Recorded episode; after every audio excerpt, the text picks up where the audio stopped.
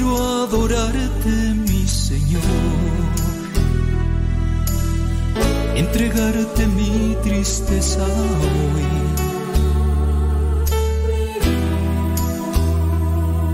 Quiero hablar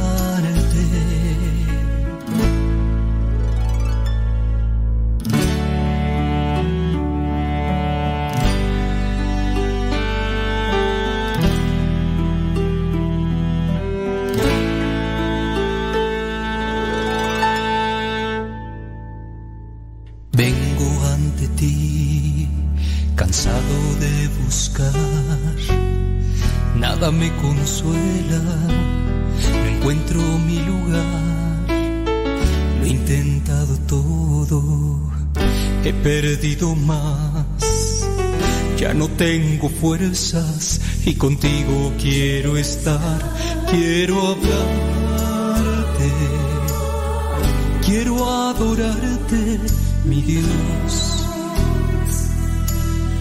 entregarte todo mi dolor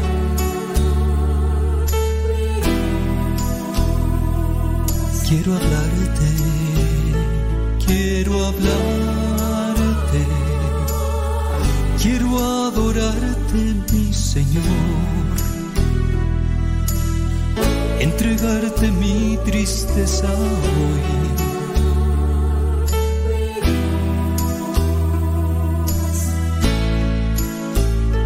Quiero hablarte, quiero adorarte mi Dios,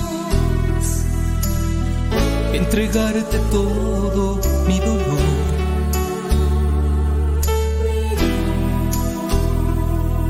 Quiero hablarte, quiero hablarte, quiero adorarte, mi Señor. Entregarte mi tristeza hoy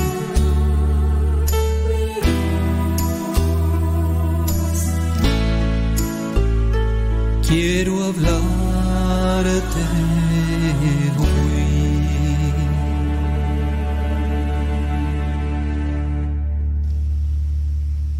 Este canto se llamó Quiero hablarte, interpretó Rafa Salomón.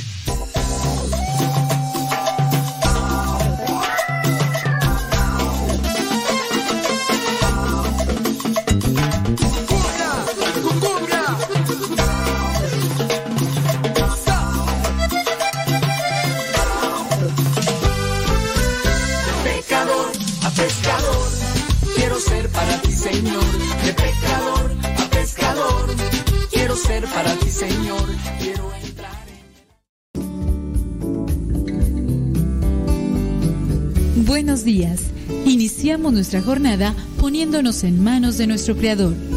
Pedimos su gracia para enfrentar como hijos suyos cada reto que la vida nos presente, acompañados de María, la dulce Madre que nos invita a proclamar las grandezas del Señor.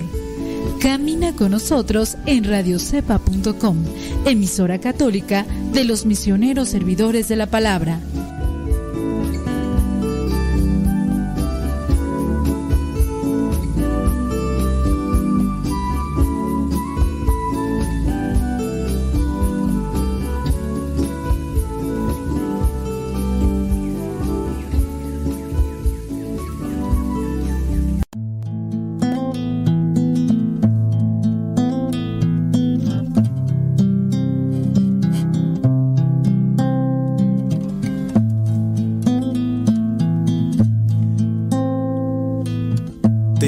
Este momento abrir tu corazón a Dios, abrir tu mente al Creador, al que modeló tu corazón, al que te conoce perfectamente. Háblale, no dejes pasar esta oportunidad. En el nombre del Padre, del Hijo y del Espíritu Santo, Señor Jesucristo, te doy las gracias por tantas atenciones que has tenido conmigo. Te doy gracias, Señor, porque me has dado muchas cosas. Y también, Señor, te doy gracias por las cosas que ya no tengo, por las personas que se alejaron o por las personas que están ahorita contigo. Quiero decirte, Señor, que te ofrezco este día con todas las penas y tribulaciones que en él vengan Quiero pedirte al mismo tiempo la fuerza de tu espíritu. No me abandones. No me dejes solo en este camino. Sé que me haces falta y por eso te invoco en este momento. He llegado a descubrir que si tú estás conmigo, nada me falta. Señor. Solo tú bastas.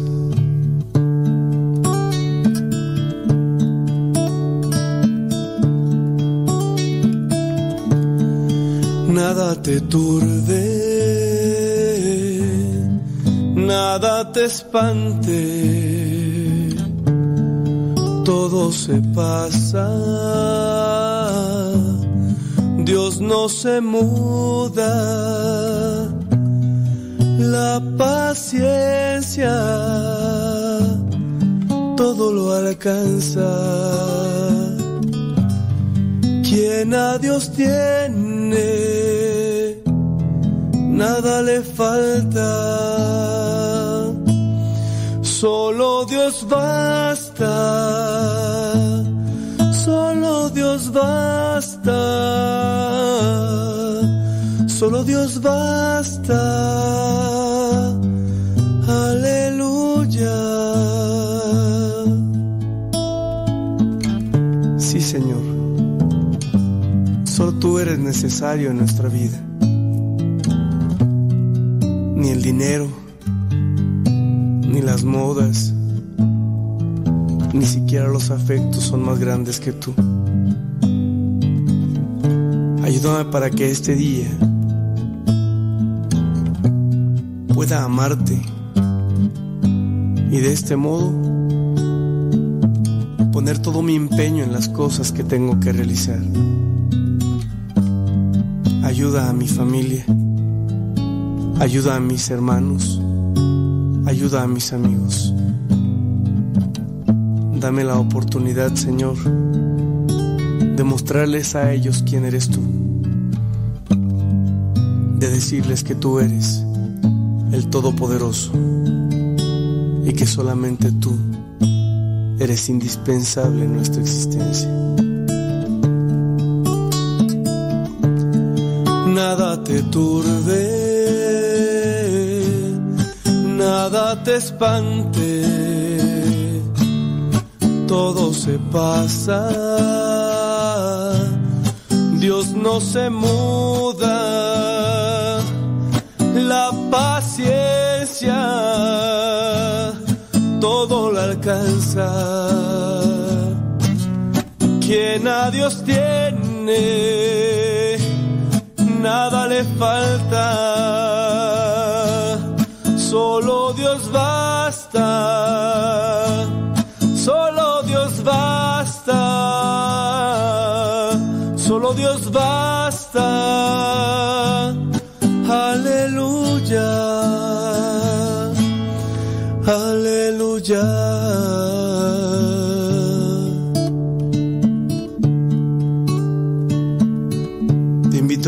que dispongas tu vida y tu corazón a esta experiencia de amor.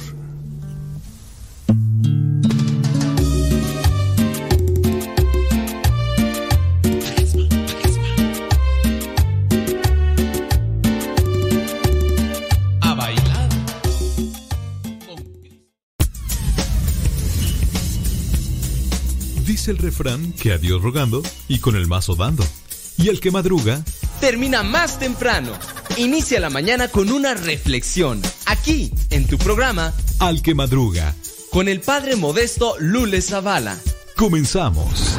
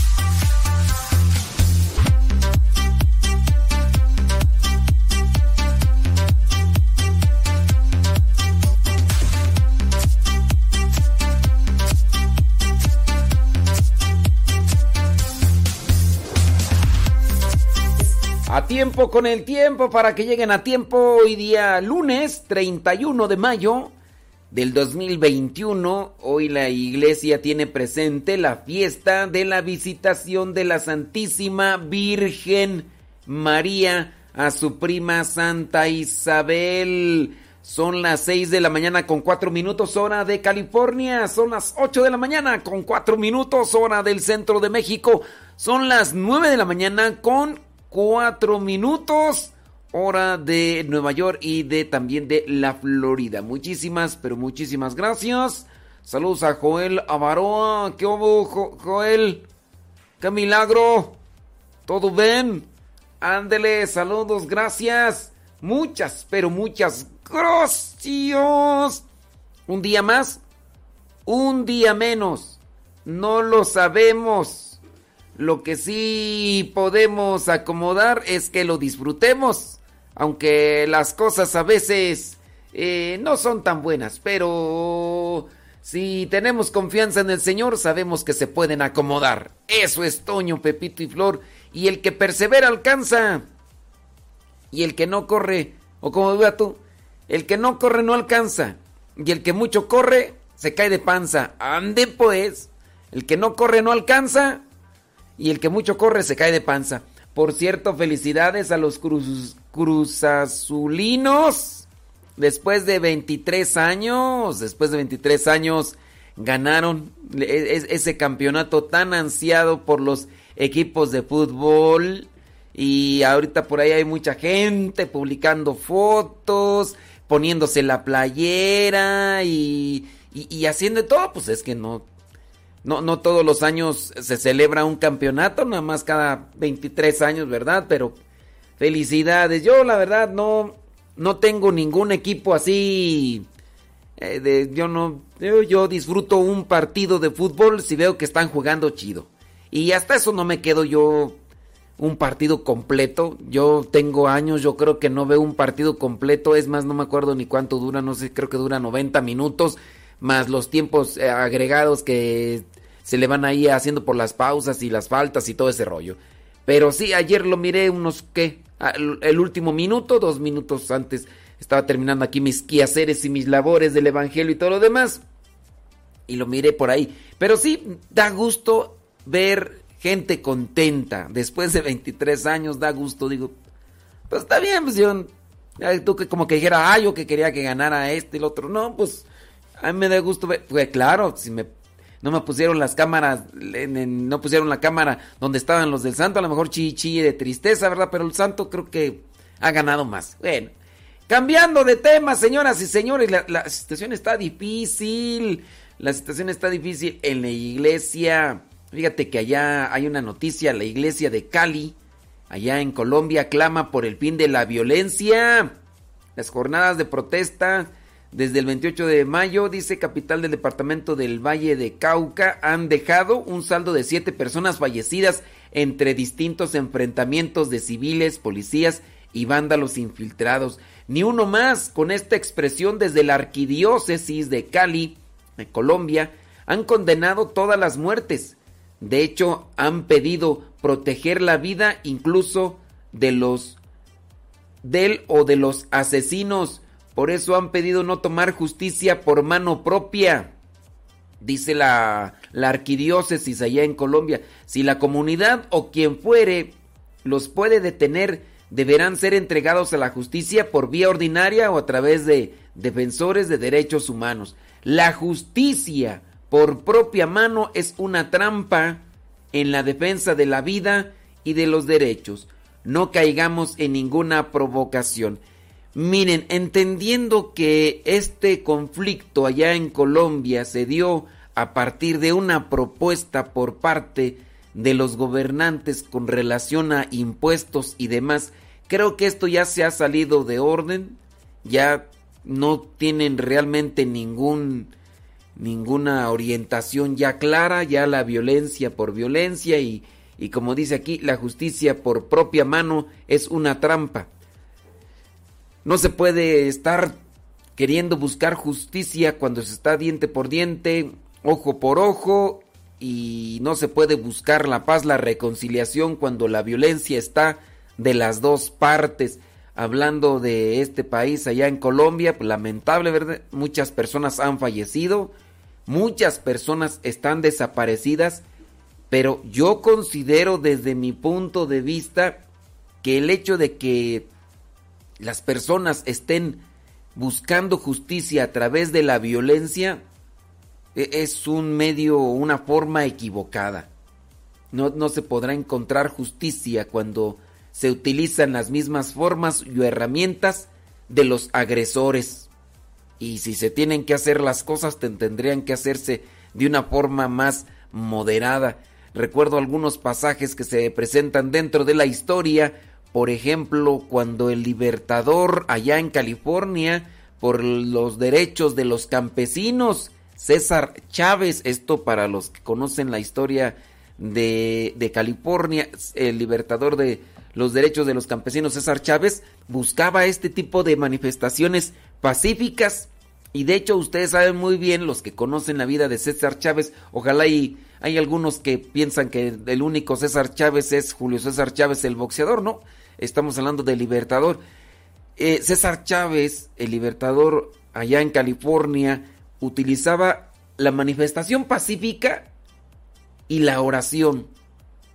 De hecho, ahí en la iglesia de la Soledad, ahí en el este de Los Ángeles, era donde, donde él buscaba la oración como principio de una manifestación dentro de aquellas manifestaciones que hacía que eran huelgas de hambre o buscaba incluso cierto tipo de marchas, manifestaciones, pero pacíficas, con la oración. Durante el tiempo de ayuno, el rosario era su compañía en todo momento. era solamente tomaba agua para mantenerse en esa manifestación de huelga de, de hambre para buscar que llamar la atención de aquellos que estaban oprimiendo los derechos de los trabajadores del campo. Bueno, también está el otro, el otro referente, Mahatma Gandhi, allá en la India, cuando el gobierno británico estaba también ahí oprimiendo a la India, pues Mahatma Gandhi siempre buscaba lo que era esta manifestación de paz y también él recurría a lo que eran este tipo de,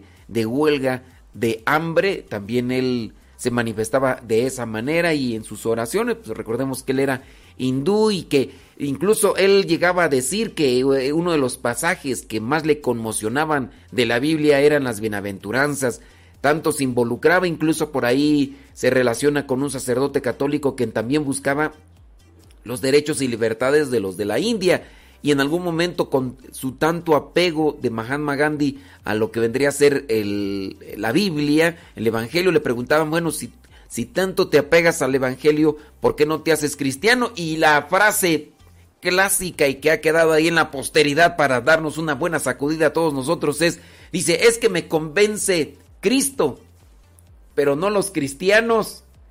Me convence Cristo, pero no los cristianos. Y recordemos que pues, el gobierno inglés, los anglicanos, pues ahí andaban duro y tupido y sí muy Cristo Cristo, pero con la opresión, la humillación y la debajación de las, de las personas. Bueno, me convence Cristo, pero no los cristianos. Échate ese trompo a uña, compadre.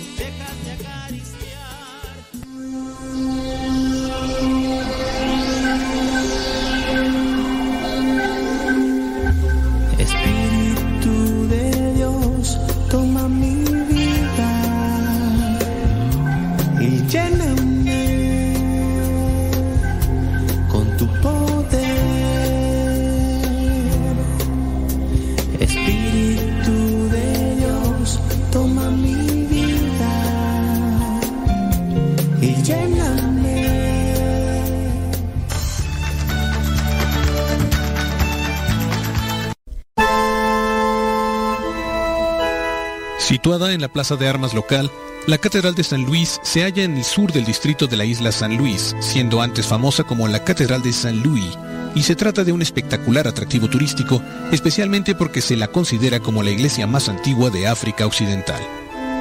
La necesidad de construir este recinto apareció debido a que los cristianos de San Luis no tenían una verdadera iglesia y solían reunirse en sitios como dentro de la fortaleza, el hospital militar o casas particulares. Durante la ocupación inglesa se quiso prohibir la presencia de los sacerdotes y toda expresión religiosa. La recuperación de la colonia por los franceses en enero de 1817 cambió todo y permitió la religión católica. A la llegada a la isla de los franceses en 1822, la madre Anne-Marie Javouet, fundadora de la Orden de Hermanas de San José de Cluny, fue llamada para la construcción de una verdadera iglesia. Apoyada por el capitán y el director Roger Baron, que puso la primera piedra en 11 de febrero de 1827. La primera piedra para su construcción fue bendecida por el padre prefecto apostólico Girardon. Su estilo respeta el que era utilizado en Francia por aquel entonces, es decir, tres buques con crucero. Se puede decir que mantiene algún toque del neoclásico con sus dos torres cuadradas que dan una cierta monumentalidad al recinto. La estatua del rey de Francia se encuentra en el pórtico de entrada. Al igual que el resto de la isla, la catedral aparece desde el año 2000 en la lista del Patrimonio Mundial de la UNESCO.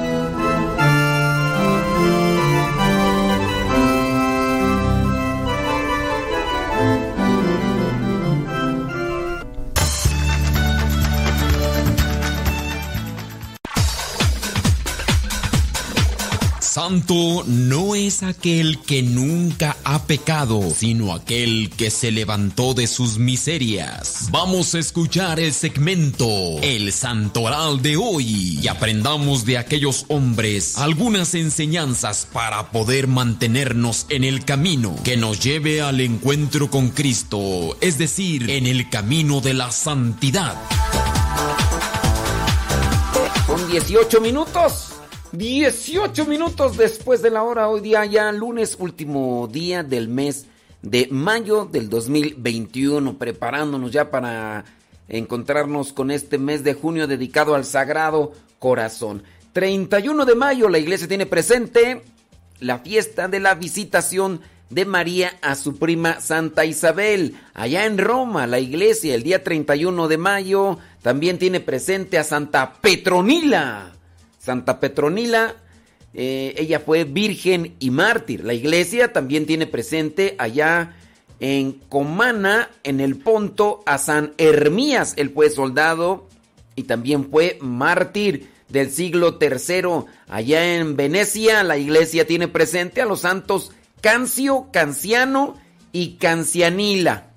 ¿Qué tal? Cancio, Canciano y Cancianila, mártires, los cuales habiendo sido apresados por el perseguidor y escapando de la ciudad en un carromato, finalmente fueron ajusticiados en el siglo IV. ¿Qué será un carromato tú? Hay que investigarle a ver qué es.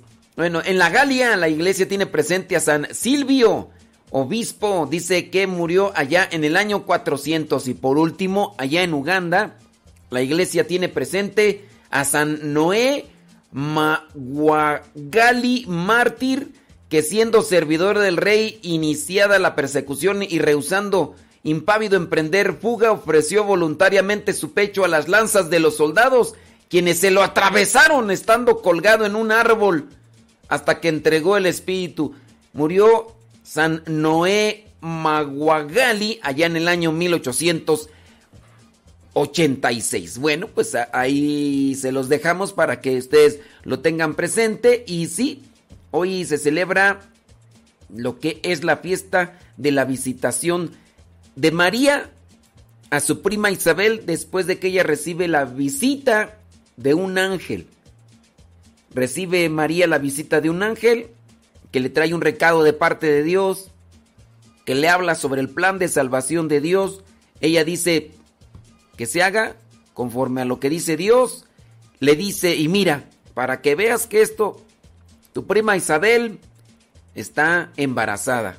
Después de que, y además de que ya es anciana, está embarazada. Además está en el sexto mes de embarazo. Y presurosamente Isabel se fue hasta donde estaba su prima y que era un recorrido bastante, bastante largo y se fue, sin duda en una caravana y llegó y apenas llega eh, María con Isabel, la saluda, Isabel se llena del Espíritu Santo, el niño en su vientre salta de gozo y dice Isabel, ¿quién soy yo para que la madre de mi Señor venga a verme? Tan pronto oí tu saludo y ya después dice que el niño empezó a saltar ahí en su vientre. Así que el día de hoy pues la iglesia tiene presente lo que es este pasaje de la visitación de María a su prima Isabel y que pues también se va a tocar sin duda en el, en el Evangelio. Déjame ver aquí, eh, dice, cada 31 de mayo la iglesia celebra la fiesta de la visitación de la Virgen María a su prima Santa Isabel.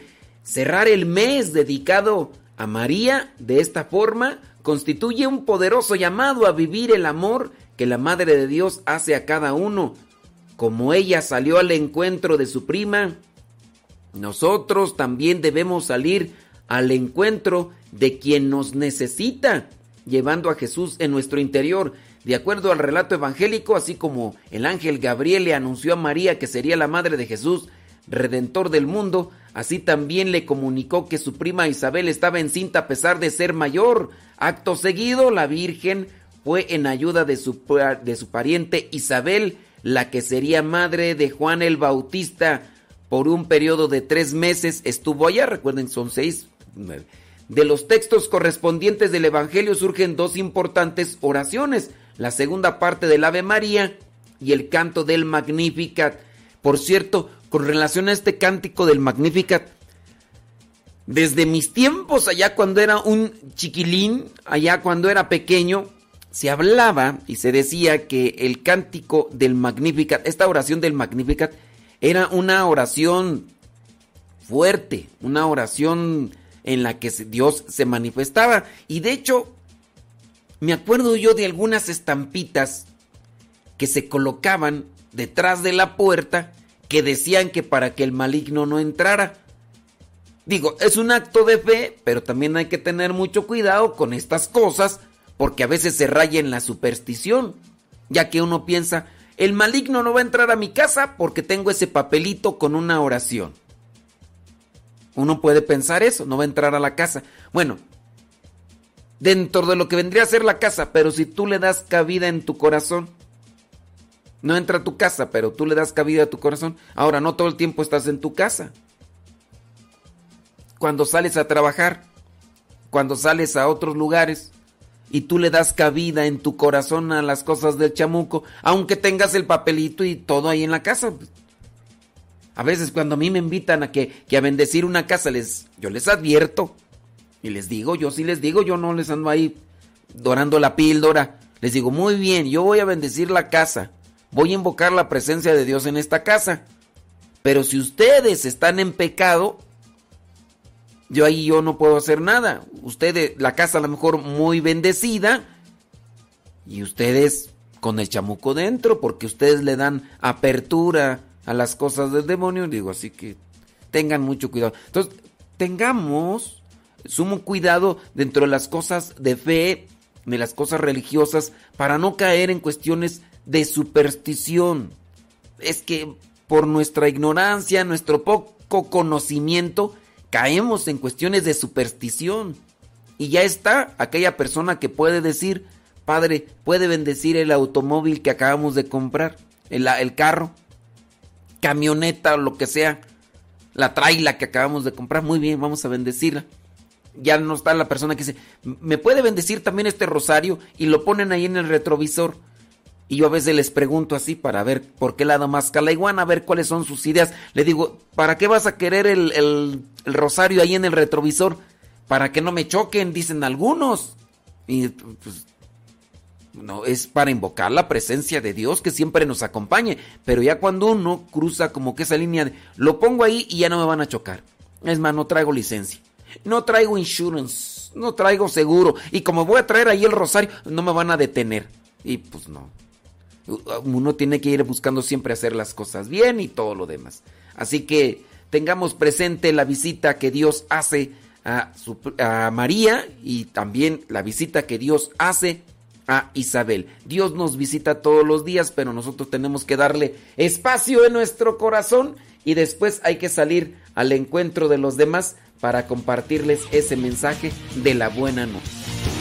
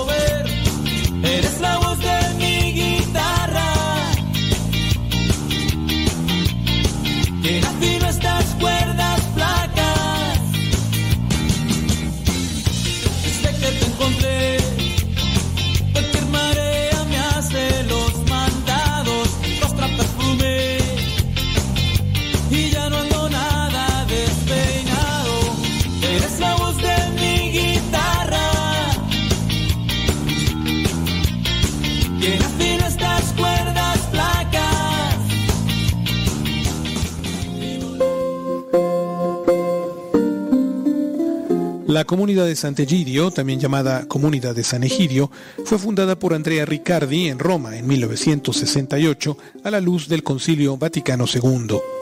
Es una asociación pública de laicos que se caracteriza por promover encuentros internacionales de oración por la paz con carácter ecuménico. La comunidad fue reconocida por su lucha contra el VIH-Sida y a favor de la abolición de la pena de muerte. El historiador italiano Andrea Riccardi, fundador de la comunidad de Sant'Egidio, la describe como un movimiento de laicos al que pertenecen más de 50.000 miembros, comprometido en la evangelización y en la caridad en Roma, en Italia, y en más de 70 países de diferentes continentes. La comunidad tiene su centro en la iglesia romana de Sant'Egidio, de la que tomó el nombre. Desde el comienzo vive en el barrio del Trastevere en Roma y es una presencia continua de oración y de acogida a los pobres y a los peregrinos. Las diferentes comunidades dispersas por el mundo comparten la misma espiritualidad y los mismos pilares que caracterizan el camino de Sant'Egidio. La comunidad se caracteriza por la promoción de encuentros internacionales de oración por la paz con carácter ecuménico la comunidad de Sant'Egidio en 1998 inició una campaña internacional de recolección de firmas a favor de una moratoria universal de la pena de muerte, destinada a la Organización de las Naciones Unidas. Después de recoger más de 5 millones de firmas el 18 de diciembre de 2007, la Asamblea General de las Naciones Unidas aprobó la resolución para una moratoria internacional que se extendería con otras posteriores la resolución del Parlamento Europeo del 7 de octubre de 2010 sobre el Día Mundial contra la Pena de Muerte alentó la actividad de organizaciones que propugnan la abolición de la pena de muerte. Junto con otras organizaciones abolicionistas como Amnistía Internacional, es impulsora del Día de las Ciudades por la Vida.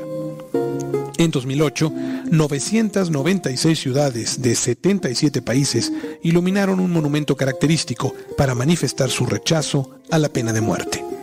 En 1990, la comunidad fue aceptada por el Frente de Liberación de Mozambique, partido gobernante en ese momento en ese país, y la Resistencia Nacional Mozambiqueña como mediador en el conflicto que los involucraba. También tuvo una labor destacada en otros procesos de paz, como en Kosovo y Guatemala.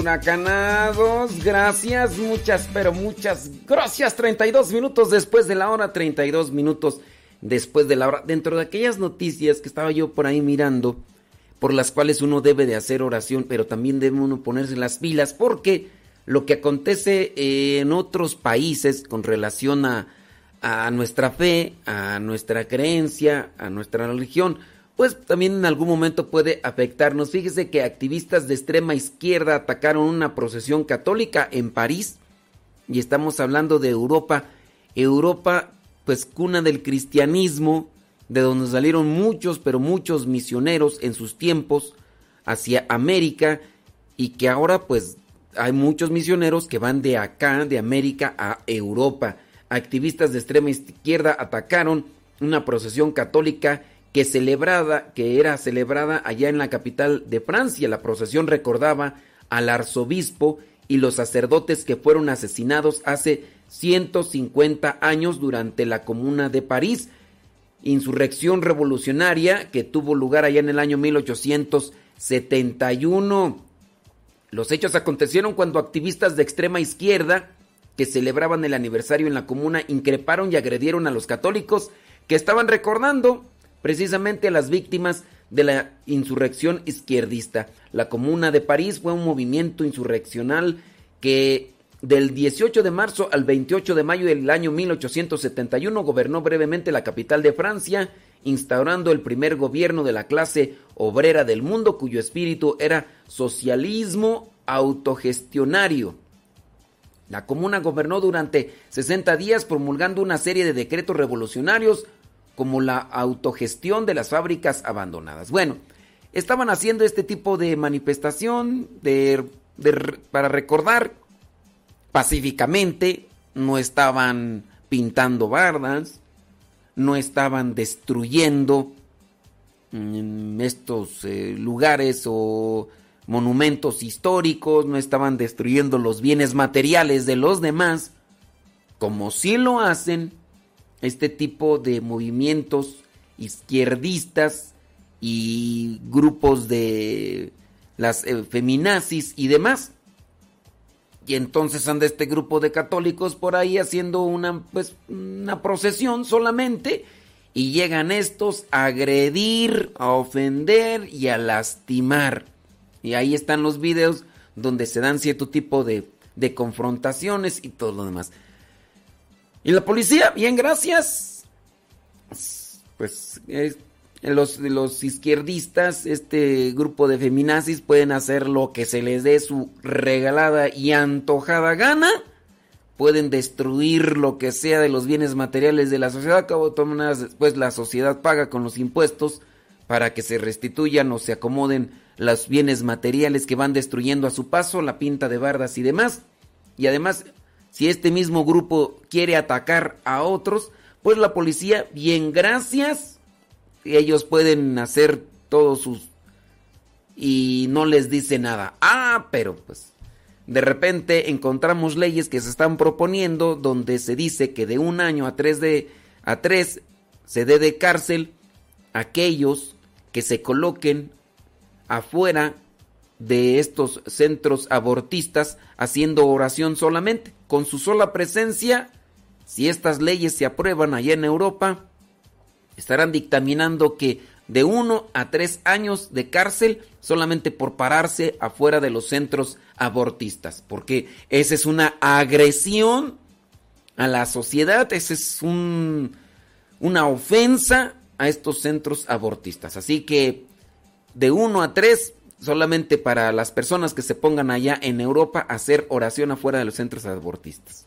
Eh, porque ese sí es una ofensa muy grande para estos gobiernos. Ah, pero que no vengan estas mujeres y hombres con sus paños verdes en el cuello y que destrocen a carros, acá como lo hacen en México, pueden destruir monumentos históricos, eh, lo que son los bienes materiales, restaurantes, carros y el gobierno sígale usted, usted no los vamos a meter en la cárcel. Ah, pero que no se atrevan a hacer oración aquellas, aquellos cristianos fuera de los centros abortistas, porque ahora sí nos los vamos a llevar a la cárcel y de uno a tres años y luego hasta multa. Así se las va gastando el gobierno. Y estas cosas pareciera ser que apenas van ahí comenzando. ¿Qué irá a suceder en el futuro? Pues pueden suceder muchas cosas y esto está comenzando allá en Europa. Lo que se miraba en Europa hace muchos años como un escándalo de, este tipo de aberraciones de aborto y otras cosas más, han pasado de Europa a América y poco a poco Latinoamérica se está plagando. ¿Quién iba a pensar hace algunos cuantos años que las leyes estas que despenalizaron el aborto, el aborto se hicieran vigentes? Y sí, hay sus marchas para decir no estamos de acuerdo, incluso cierto tipo de encuestas han dado a conocer que la mayoría de gente no está de acuerdo con el, con el aborto, con la despenalización del aborto, pero pues al final de cuentas los diputados y los senadores, ¿tú crees que le van a andar haciendo caso al pueblo? No, ellos le hacen caso al dinero. Donde hay dinero baila el perro y también el diputado y el senador y hasta los presidentes. Porque así se las gastan ellos. Ellos no están para gobernar, están para ver cuántos echan a los bolsillos y que no se den cuenta. Pues el dinero, acuérdate que los tesoros, el dinero y todo eso, el poder fue lo que le ofreció el mismo Satanás a nuestro Señor Jesucristo estando ahí en el desierto. Y eso es lo que le ofrece, lo que nos ofrece a todos.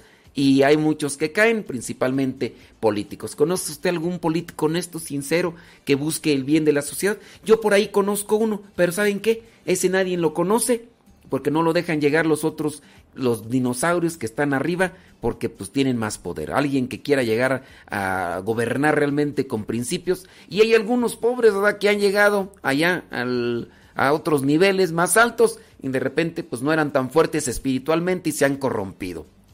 Entraron con muy buenas intenciones, pero al final le ganaron las tentaciones. Tómala, papá.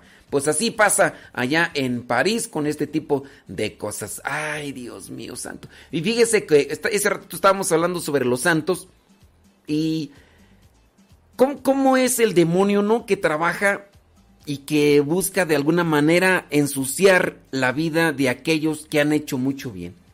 ¿Hace cuántos años que falleció la Madre Teresa de Calcuta? La Madre Teresa, santa, que ha dejado una comunidad al servicio de los más necesitados y pobres, independientemente de ideologías, creencias y demás, lo que es la, comunidad de las Hermanas de la Caridad, congregación que fundó la Madre Teresa de Calcuta allá en la India, que se ha propagado en todo el mundo, pues cómo hay gente que todavía se dedica a estar ensuciando. Ahorita estaba mirando por ahí una noticia que el abogado de la Madre Teresa, está ya pues haciendo un cierto tipo de defensa por un ataque que se está haciendo contra ella por medio de pues documentos y también por ahí un audio, un podcast que se sacó para decir que ella lavaba el cerebro, que ella tenía una secta, que porque prácticamente las hermanas de la caridad hacen cosas que pues solamente haría alguien a quien le lavan el cerebro a la usanza de como lo hacían los nazis y otras personas más por ahí que querían controlar a los demás y con todo ese tipo de ataques. Y uno dice, a ver, hace cuántos años que murió, mire el bien que han hecho a nivel social, sin duda en los lugares más pobres y marginados, porque es en los lugares donde se dedica más a trabajar las hermanas de la caridad. Y sin duda estos fulanos que sacan este tipo de escritos, que sacan este tipo de videos, que sacan estos audios para desacreditar a una mujer que ya no está entre nosotros físicamente, pero que su espíritu de sacrificio, amor y entrega sigue latente y que sigue incluso haciendo que otras mujeres también se entreguen para ayudar a los demás. Y estos desgraciados infelices eh, ni hacen y luego ni, admiran a quien está haciendo el bien. Sin duda, influenciados por el espíritu maligno porque eso es el único que quiere hacer, ¿no? Pero bueno, ahí están ese tipo de cosas. Miré yo esa noticia. Dije, pero ¿será posible que después de tantos años existan este tipo de personas tan denigrantes, tan pésimas personas de calidad humana? Pero existe, existe.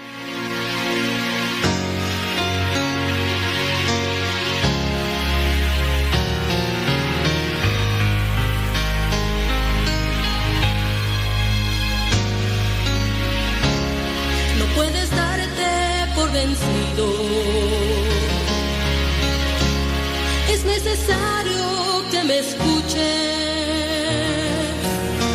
Hay que prepararse para la prueba que la misma vida nos ofrece.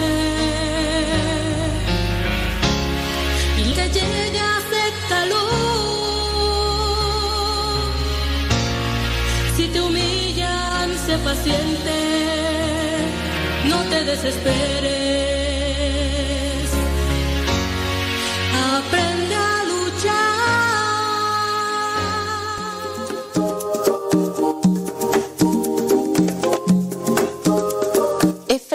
O Efraín de Siria fue un diácono y escritor santo, padre de la iglesia y doctor de la iglesia, sirio nacido en Nusaybin, Turquía.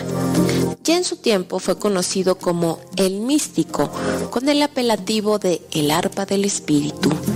Desde joven quedó marcado por la vida intolerante de su padre, que era un tenaz pagano.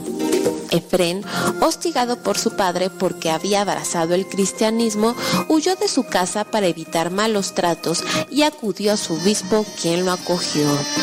El obispo Jacobo de Niside logró su plena formación y conversión en el año 324.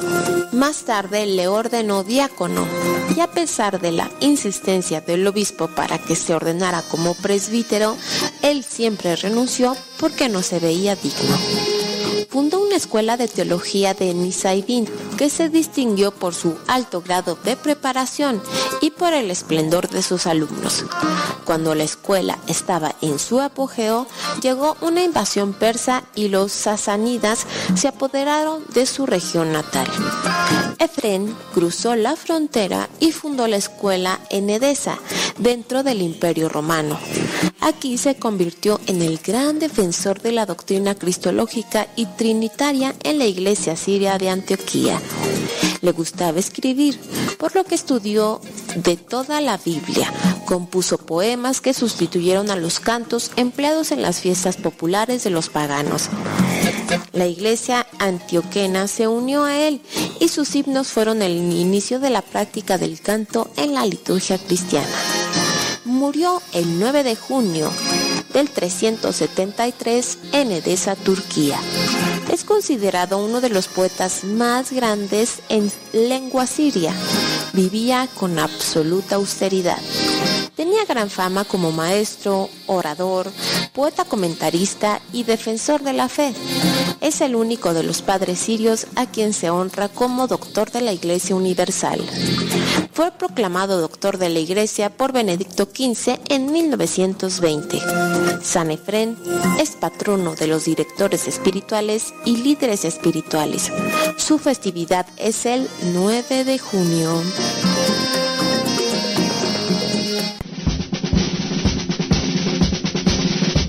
Una frase o un pensamiento quizá no cambien tu vida, pero te podrá ayudar para generar una reflexión que te lleve a un cambio en tu manera de vivir. Vámonos al segmento Las frases del Facebook.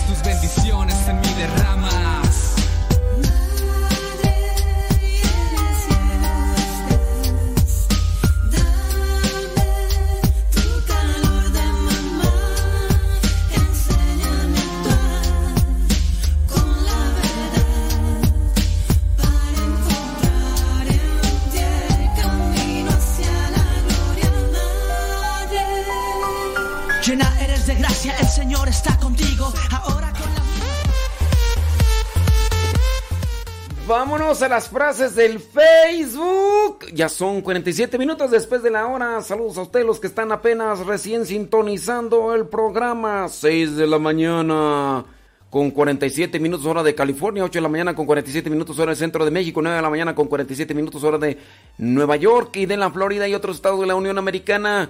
Joel Lavaroa hoy ya no se conectó, a mí se me hace que ya se quedó dormido. Puede ser, puede ser posible. Saludos a Marisela Pérez, dice desde el Bronx. Saludos, feliz lunes, igualmente, gracias.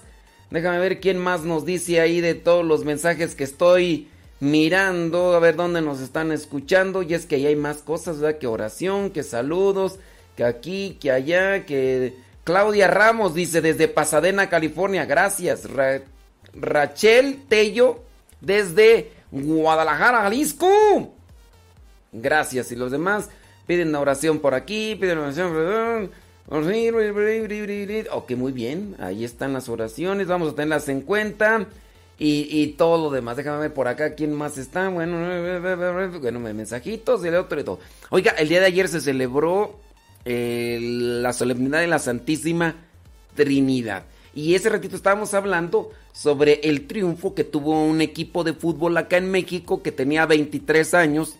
Pues ahí buscando, buscando, buscando. Medio llegaba, a veces llegaba a la final y nomás no cuajaba, no cuajaba. Bueno, el deporte desarrolla la disciplina necesaria para la vida espiritual. El deporte puede ayudar con la disciplina para la vida espiritual. La disciplina necesaria para practicar un deporte también puede ser un recurso de gran valor para desarrollar la vida espiritual, para no dejarla únicamente en manos de las emociones, sino para construirla a partir de la fidelidad, constancia y compromiso diario con la oración. Tengo un sobrino que es fanático de este equipo de la- del Cruz Azul. Y entonces, pues cuando se acercaba ya lo que vendría a ser la final, siempre me decía, ay, te encargo una oración para que ahora sí gane mi equipo. Y, y ayer me mandó ya un mensaje, dice, no fue suerte, fue el resultado de un trabajo. Dije, vámonos, ahora sí. Bueno, el Papa Francisco, durante el encuentro que mantuvo en el Vaticano este lunes 31 de mayo con deportistas italianos pertenecientes a la Federación Italiana de Baloncesto con motivo de los 100 años de su fundación, el Santo Padre recordó el histórico partido disputado en el año 1955 en plena plaza de San Pedro del Vaticano ante el Papa Pío XII. En ese sentido destacó cómo a lo largo de los años y siguientes se estrechó la relación entre la iglesia y el mundo del deporte cultivada siempre en la conciencia de que ambos, de formas diferentes, están al servicio del crecimiento integral de la persona y pueden ofrecer una preciosa contribución a la sociedad. El deporte, ¡ay, el deporte! el deporte puede servir para que la persona sea disciplinada. Lamentablemente, hay veces que el deporte también puede influir de manera negativa. Recuerdo yo mis tiempos mozos cuando era chamaco y yo acompañaba a mis tíos que jugaban el béisbol. Mis tíos jugaban el béisbol y ahí había domingos que podía estar yo en esos partidos que ellos jugaban con otras, eh, otros equipos y durante el partido a levantar el codo tomando bebidas embriagantes. Si ganaban, había que celebrar. Si perdían, pues para que se olvide la tristeza con, con... Y así también pasa en otros ámbitos. Lamentablemente muchos deportistas se han perdido en los vicios, aquellos que han llegado a cierto tipo de, de nivel, que han ganado muchas cantidades de dinero, de repente también pierden todo por falta de disciplina, falta de organización, falta de luz y por las malas compañías, vicios y demás.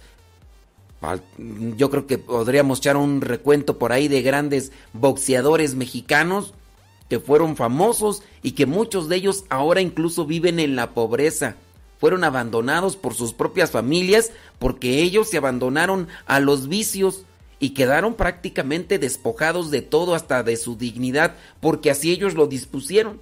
Y todo el dinero que ganaron en algún momento, ahora ya solamente queda un recuerdo. Y hay algunos de ellos que incluso viven en algunas casas de beneficencia, estos hogares de beneficencia donde ayudan a las personas necesitadas. Y solamente por el recuerdo de que en su tiempo le dio un renombre a México con las victorias que tuvo.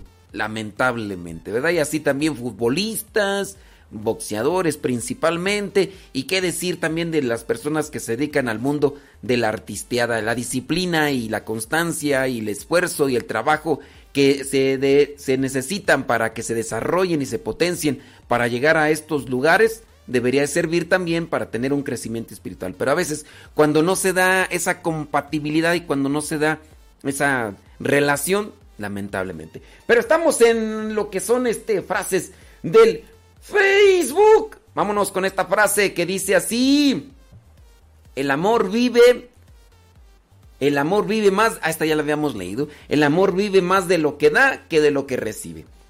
A nadie le faltan fuerzas. Lo que a muchísimos les falta es voluntad. A nadie le faltan fuerzas. Lo que a muchísimos les falta es voluntad. Y es que la voluntad, si no, no tiene voluntad, pues qué, pues puedes tener fuerzas, puedes tener propósitos, puedes tener ideales, puedes tener muchas cosas, pero y hablando esto con relación al deporte del que estábamos hablando, si no tienes voluntad, pues cuando uno no tiene voluntad, no, no te esfuerzas, ni tampoco detienes aquello que te perjudica o te contamina. La, pregunta aquí es cómo le hago yo para fortalecer la voluntad. La voluntad es esa fuerza interior que me lleva a determinar lo que puedo y lo que no, no debo. Tengo voluntad. Oye, estás tomando bebidas alcohólicas. Hasta aquí. Tienes fuerza de voluntad. Tú dices, hasta aquí y hasta ahí. Hasta ahí llegas, dices, no, ya. Tienes voluntad. Oye, no tengo ganas de hacer oración, pero porque tengo voluntad me esfuerzo y hago oración. ¿Cuántas personas en ocasiones dicen que no van a misa porque pues van solamente cuando les da ganas o cuando les nace? Si tuvieran voluntad y saben, oye, si yo voy a misa, si yo voy a la oración, si yo voy a encontrarme con Dios, eso me va a ayudar. Entonces, si me va a ayudar, pues aunque no tenga ganas, pues voy a hacer, ¿no? Y voy a disponer mi corazón para que Dios se manifieste. Ahí está la voluntad.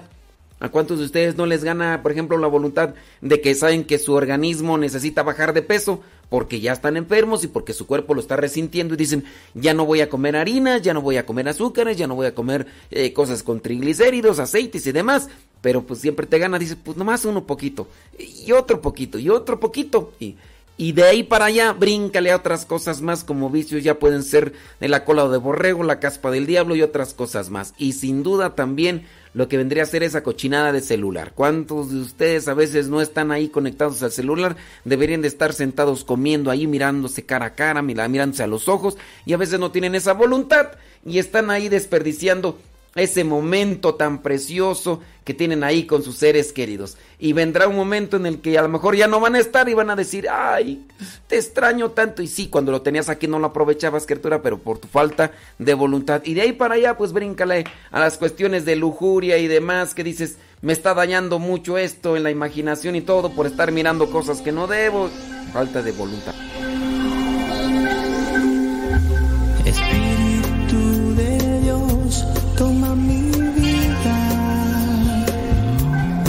lléname con tu poder. Espíritu de Dios, toma mi vida y lléname con tu poder.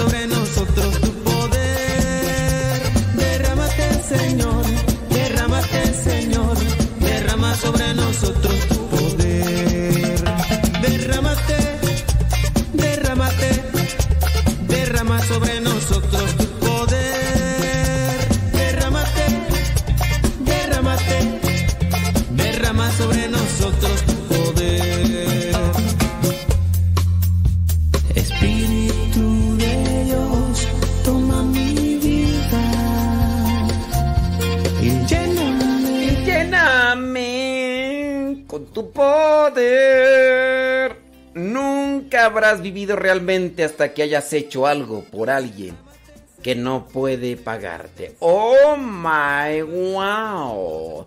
Ya son 58 minutos después de la hora hoy día lunes 31 de mayo. Derrámate, derrámate, derrama sobre nosotros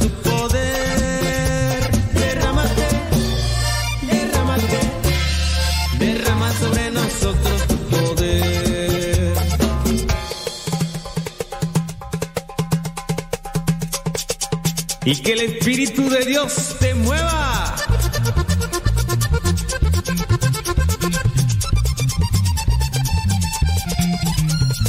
Oh Señor, derrámate.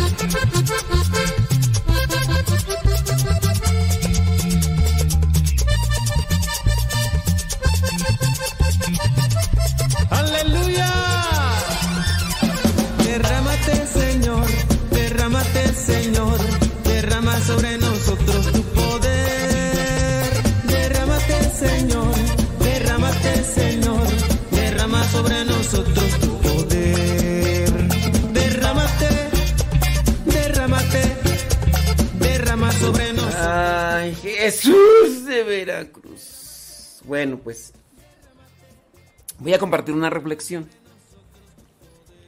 Hace unos cuantos días mm, fuimos asaltados. No de forma directa, pero sí indirecta. Eh, resulta que allá donde se está preparando para, para irnos, eh, para donde vamos a cambiar la, la sede de Radio Cepa, bueno, pues allá en aquella casa, eh, no, no la, no la conocen, es una casa de retiros.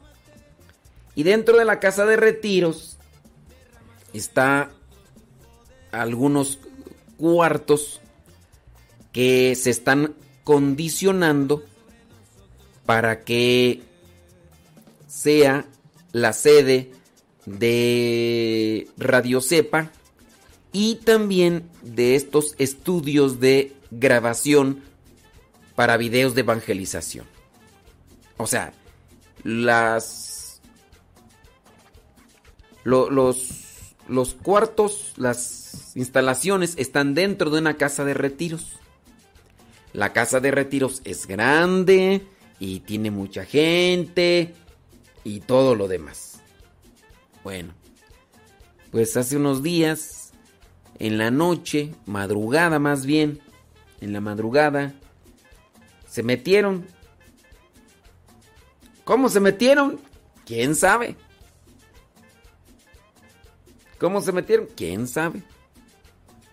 Pero pues nos dieron baje con dos computadoras, con un switcher, con la pantalla de la computadora que era pues con las bocinas y otras cosas más.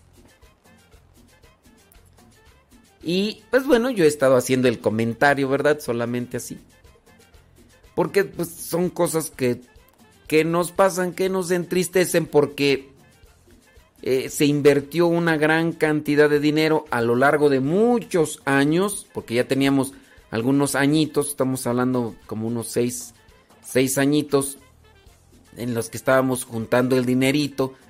Se hace la compra hace como 4 o 5 años de esa computadora, la que es, más costosa. Y teníamos un año con otra computadora que también se había comprado para, pues para el servicio, era para el servicio, para hacer...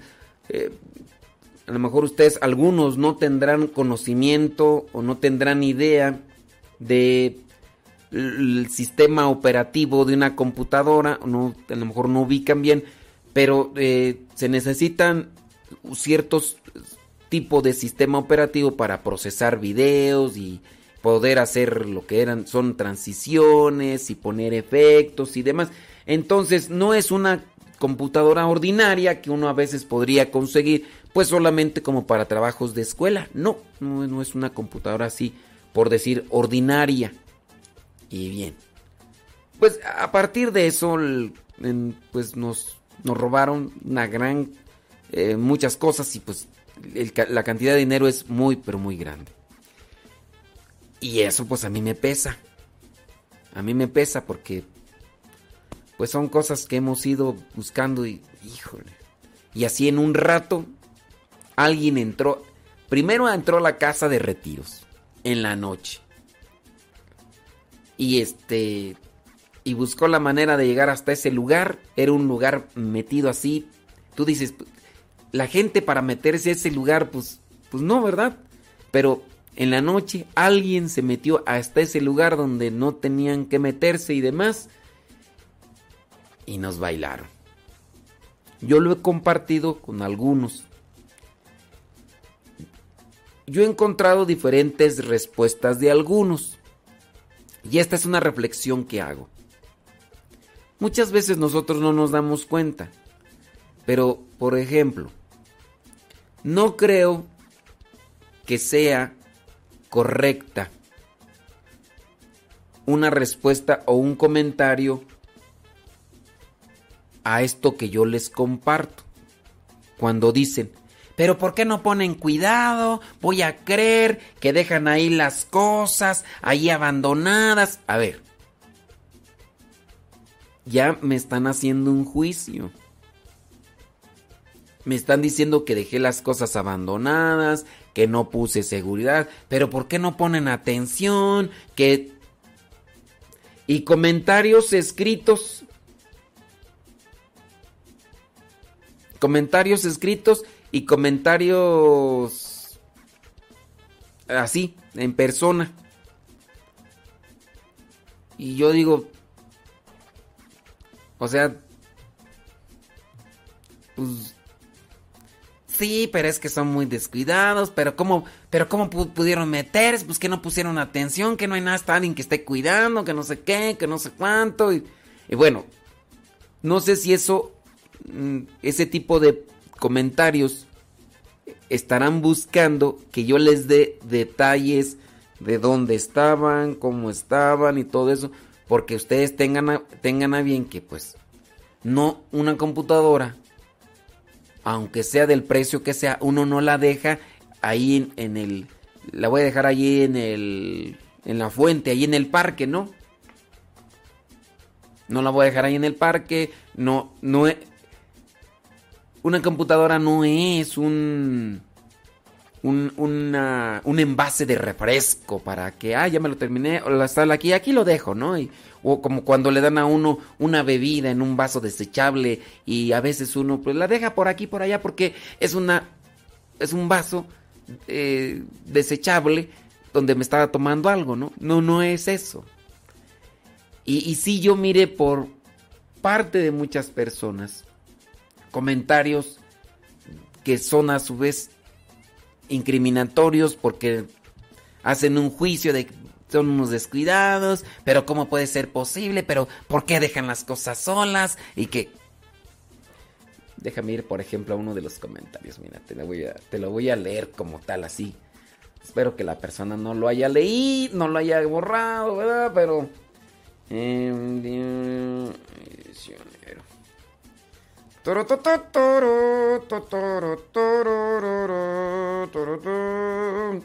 Yo considero que las personas lo hacen sin... si- si- sin pensar. Yo así lo veo.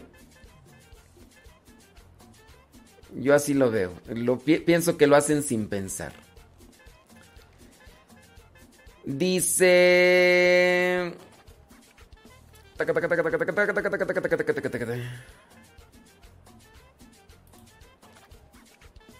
Dice, por ejemplo, este comentario dice. ¿Cómo dejan sin vigilancia aparatos tan costosos? Sabiendo que es un lugar de riesgo. A ver, la persona si hace este comentario es porque yo creo que conoce ya nuestra situación o conoce, co- conoce a detalle muy bien cómo sucedió la cosa y dónde sucedió la cosa, ¿no? Dice, ¿cómo dejan sin vigilancia aparatos tan costosos sabiendo que es un lugar de riesgo?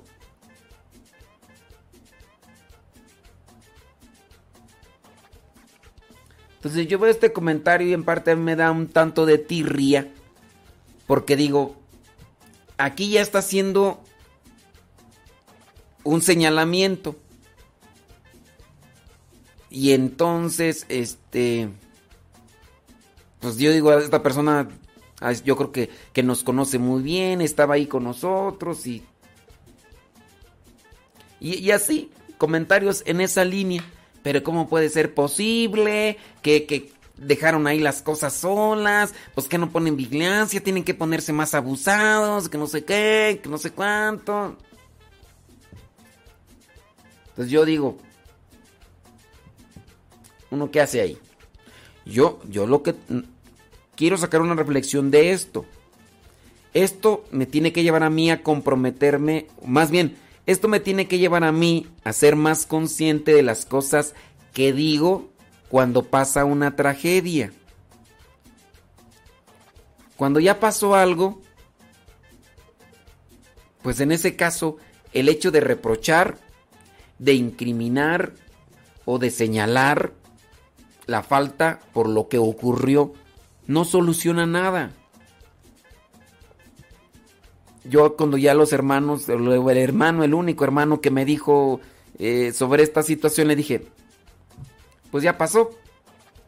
Ahora hay que analizar solamente dónde o cómo hay que hacerle, o dónde estuvo la falla, o qué hay que hacer para evitar que vuelva a suceder una situación de estas. Porque tenemos que seguir adelante, ni modo de ya abandonar el proyecto y decir, pues ya no hago nada.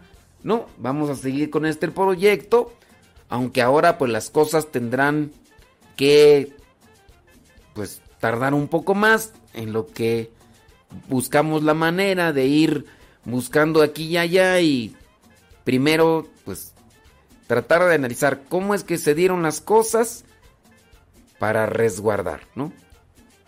Y ya pues pero ya re- reprochar, recriminar, eh, señalar, imputar y todo lo demás pienso que no ya no soluciona el problema. Que us- usted, algunos de ustedes dicen, no, pero ¿cómo puede ser posible que no tengan cámaras de vigilancia y todo?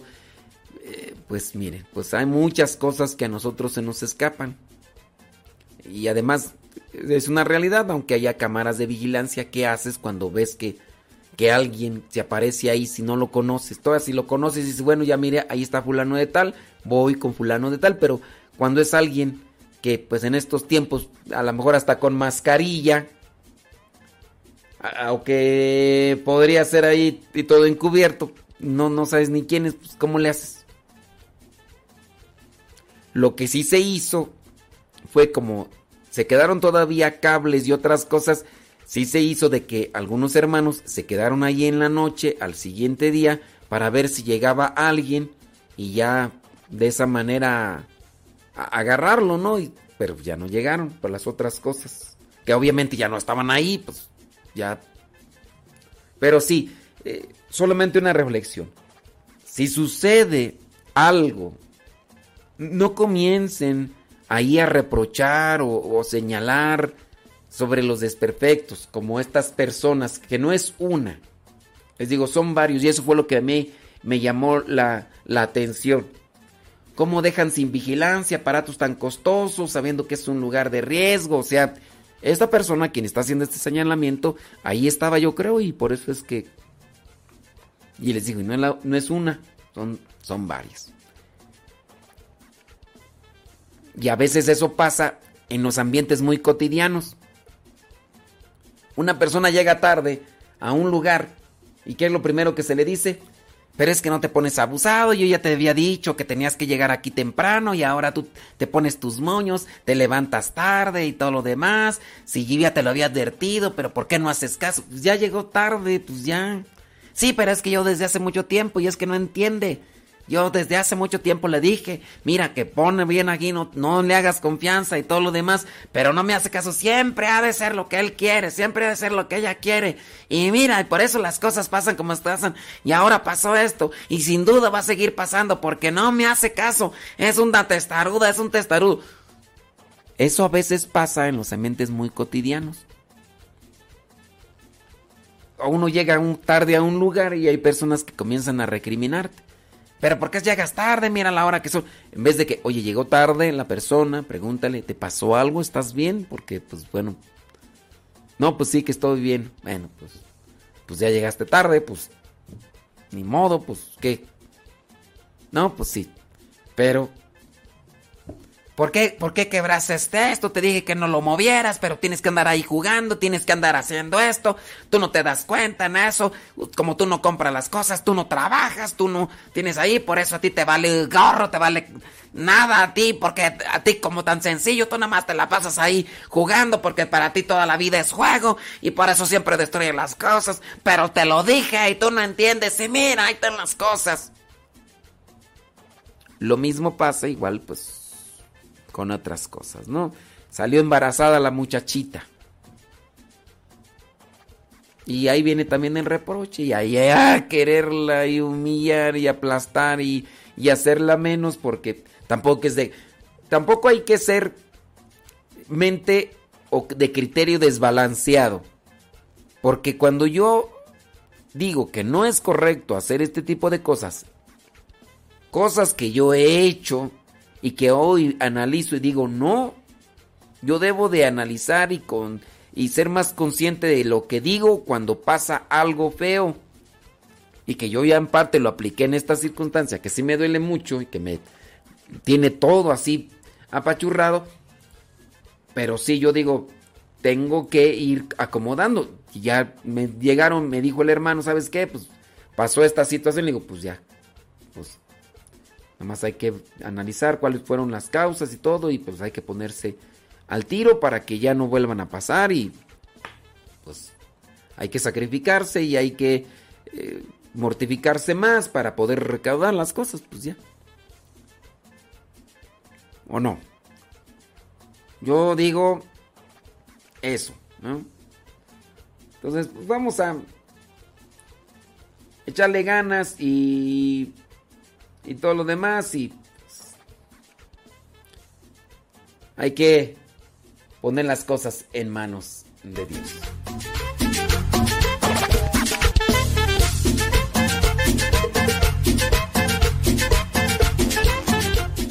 Una persona acá pregunta, dice, mm, tengo una pregunta, se menciona que Jesús llamaba hermanos a sus primos, pues no había palabra para nombrar específicamente los primos.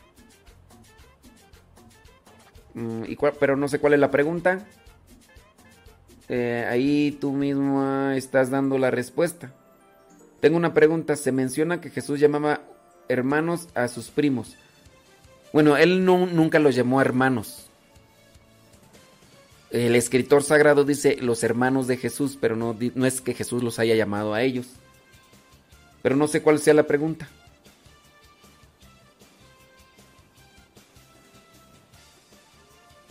Dice, sin embargo, ¿cómo es que sí se menciona que Isabel era prima de María? Bueno, tienes que irte al original. Tienes que irte al original en el griego para darte cuenta que no dice prima. Esa es la traducción. Esa es la traducción que, que, que se hace. Pero no es que en el original, en el escrito original de la Biblia diga prima, porque no existe, en el tiempo de Jesús no existe la palabra prima en griego. Y si tú te vas al original del Evangelio, que es en griego, no aparece la palabra prima. No aparece la palabra cuñada, no aparece la palabra tío, no aparece la palabra sobrino, aparece la palabra hermano o hermana. De hecho, incluso en el Evangelio dice que al pie de la cruz estaba María, la madre de Jesús, y María, la hermana de María, la madre de Jesús. Y en ese caso, esa era María la de Cleofas. Cleofas era el hermano de San José, no porque lo diga la Biblia, sino en este caso lo dice un historiador. Y ahorita no recuerdo cómo se llama el historiador. Entonces tú tendrías que irte al griego y te darás cuenta que no dice prima, solamente la traducción para entenderlo así, el traductor puso prima, no hermana. Es nada más así como para... pues siervo suyo soy. También yo soy su hijo, así lo quiso él.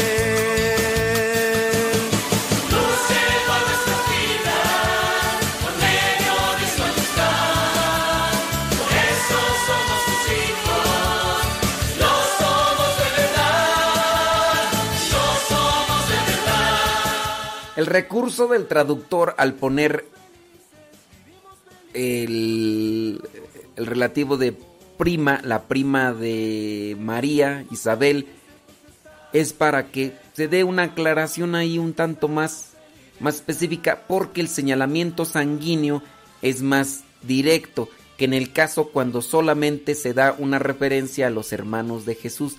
Dice, y los hermanos de Jesús. Pero entiéndase que hermanos era este adjetivo calificativo de familia, también con relación a la comunidad. Se dice hermanos de Jesús, aquellos que también pertenecían a la comunidad. Hermanos o hermanas, aquí están tus hermanos y hermanas. Era también una forma descriptiva para la relación. Cuando se dice hermanos de Jesús, podría señalarse hermanos sanguíneos, pero también eran hermanos ya aquellos que se habían unido a la comunidad, porque era un pueblo santo, era toda una familia, por eso no es que se vea tan necesario y con una obligación tan inmediata de querer especificar, no, pues eran primos, hermanos, porque el escritor sagrado no hace una especificación. Y en el caso de Isabel, su prima, si es necesario aclarar el término en relación sanguíneo que tiene con la Virgen María. La otra María, hermana de María la Madre de Jesús, solamente es así, eh, pero es en este caso su, su cuñada, ¿no? Porque, no como su cuñada, ahí como es, si José era hermano de Cleofas, ¿cómo se dice ahí tú? Sí, cuñada, ¿no? Sí, es, ¿cómo, ¿Cómo se dice ahí tú? San José, el esposo de la Virgen María, era hermano de Cleofas, eh, de sangre. Entonces la, la esposa de Cleofas, ¿ahí cómo es? Bueno, ustedes ahí ya, eso. Ándele pues.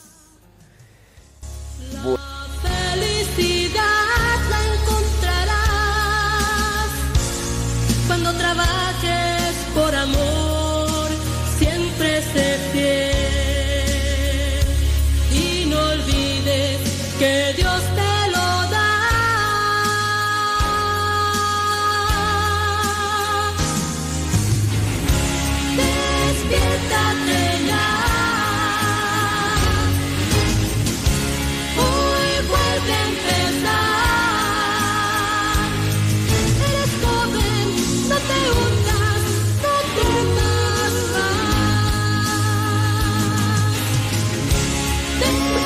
ya, ya, ya dicen.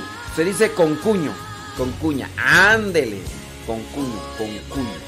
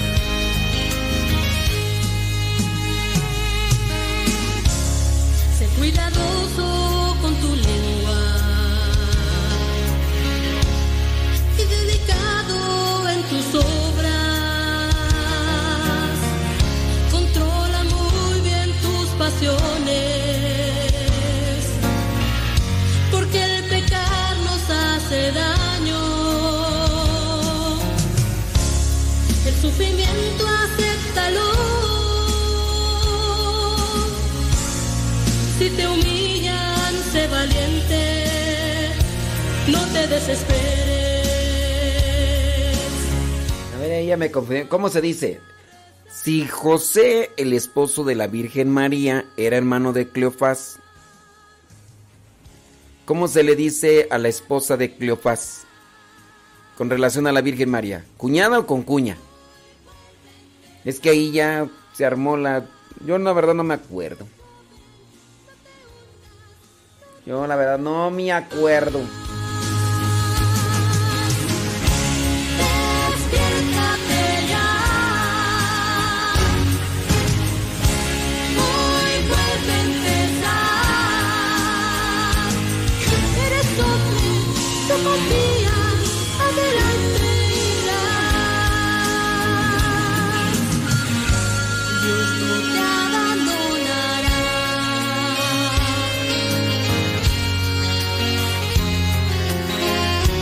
Y ahí ahí se armó el debate ahí, que cuñada, que con cuña, que cuñada, que con cuña, que cuñada, que con cuña.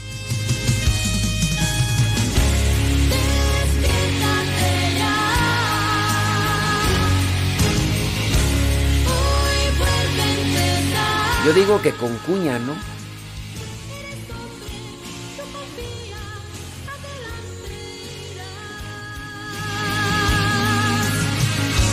Dios no te abandonará.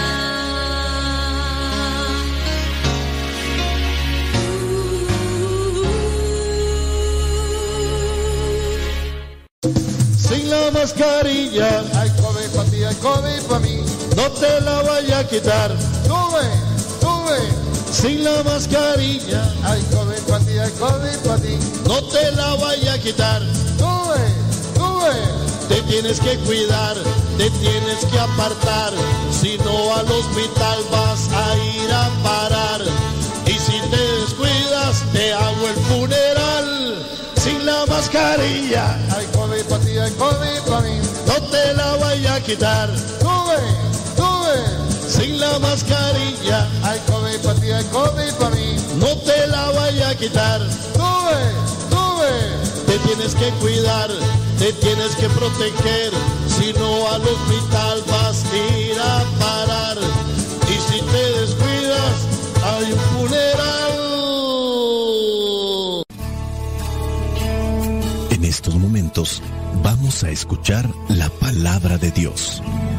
Dispón tu corazón que el mensaje llegue hasta lo más profundo de tu ser.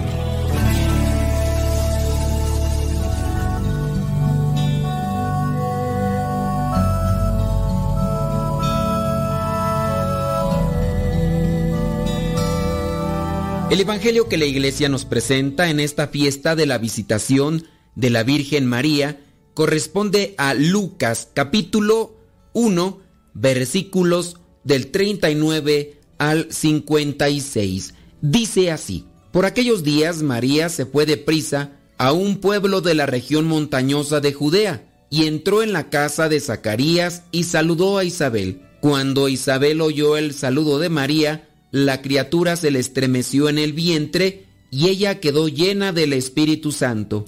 Entonces, con voz muy fuerte dijo, Dios te ha bendecido más que a todas las mujeres y ha bendecido a tu Hijo.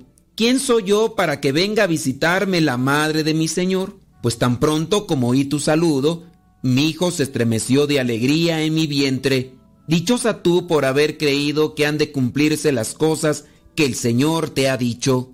María dijo, Mi alma alaba la grandeza del Señor, mi espíritu se alegra en Dios mi Salvador, porque Dios ha puesto sus ojos en mí, su humilde esclava, y desde ahora siempre me llamarán dichosa, porque el Todopoderoso ha hecho en mí grandes cosas. Santo es su nombre, Dios tiene siempre misericordia de quienes lo reverencian. Actuó con todo su poder, deshizo los planes de los orgullosos, derribó a los reyes de sus tronos y puso en alto a los humildes, llenó de bienes a los hambrientos y despidió a los ricos con las manos vacías. Ayudó al pueblo de Israel, su siervo, y no se olvidó de tratarlo con misericordia. Así lo había prometido a nuestros antepasados, a Abraham y a sus futuros descendientes. María se quedó con Isabel unos tres meses y después regresó a su casa. Palabra de Dios. Te alabamos, Señor. Señor Jesucristo, nuestro divino Salvador, te damos por tu infinito amor. Te escuchamos en la palabra, te recibimos y adoramos en la Eucaristía, te servimos en los hermanos.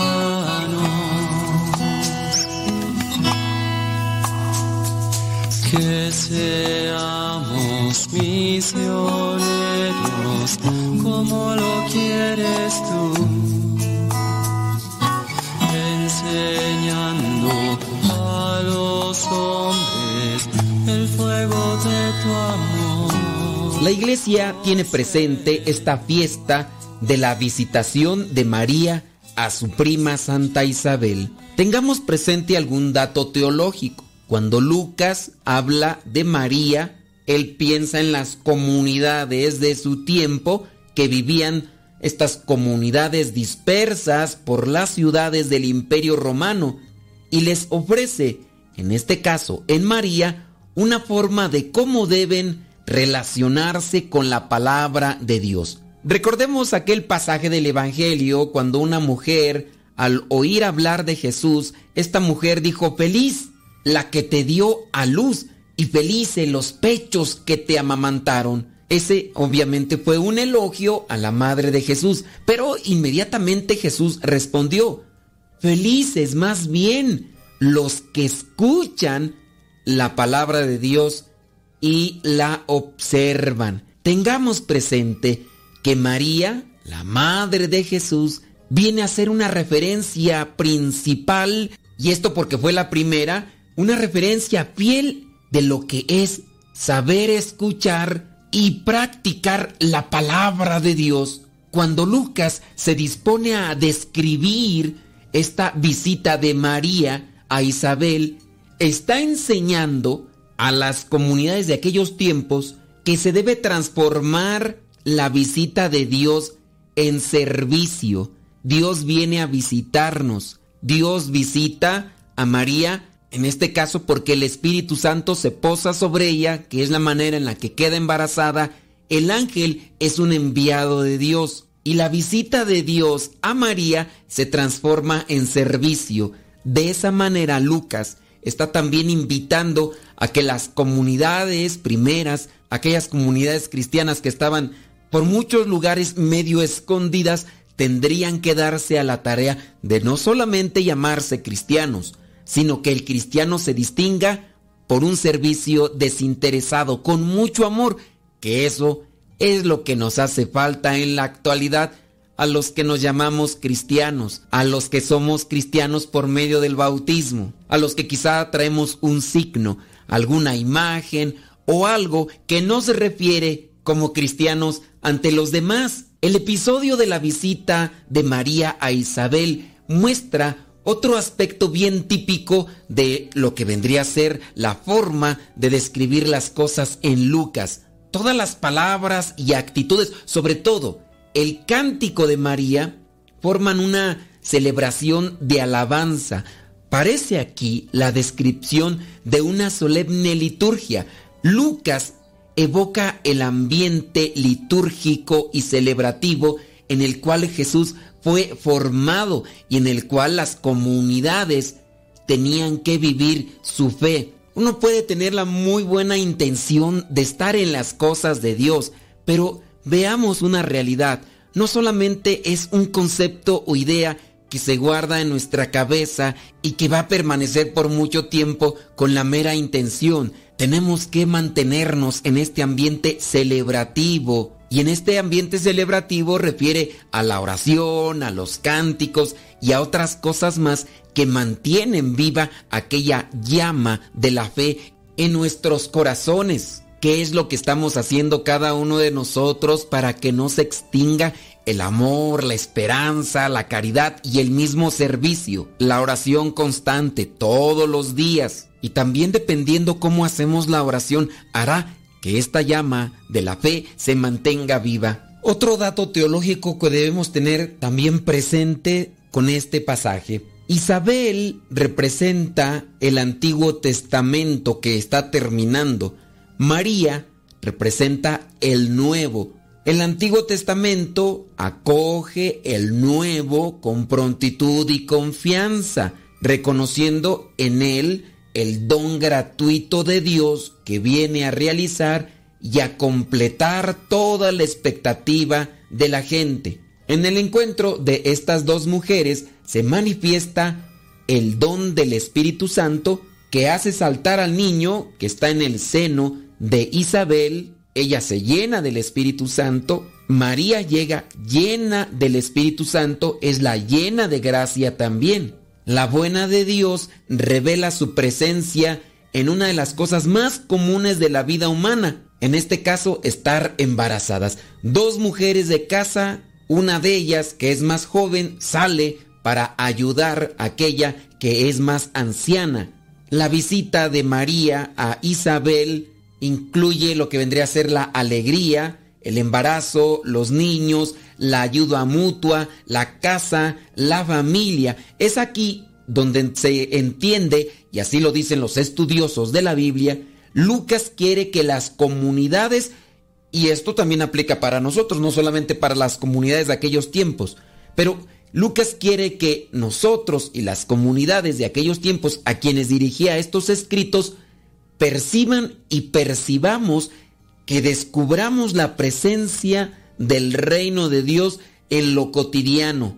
Él nos visita, nos llena de alegría, hay una ayuda mutua, hay familia. Donde está el reino de Dios hay familia, ya sea que la familia sanguínea que deja entrar a Dios a sus vidas se hacen más unidos, más serviciales, más generosos, o por lo menos así debe de ser, porque esos vendrían a ser los signos de la presencia del reino de Dios entre nosotros, hablando de aquellas familias que podemos ser nosotros, que no tenemos vínculos sanguíneos, pero que formamos comunidad dentro de la parroquia o dentro de nuestra comunidad religiosa, se deben de hacer presente estos signos que pertenecen al reino de Dios ya entre nosotros. Así aquellos que no crean en el reino de Dios, al ver estos signos que son permanentes, constantes, pueden entonces cuestionarse, ¿cómo le hicieron ustedes? Porque las demás familias están llenas de miedo, de temor, de zozobra, pero ustedes tienen alegría, tienen esperanza, tienen unidad.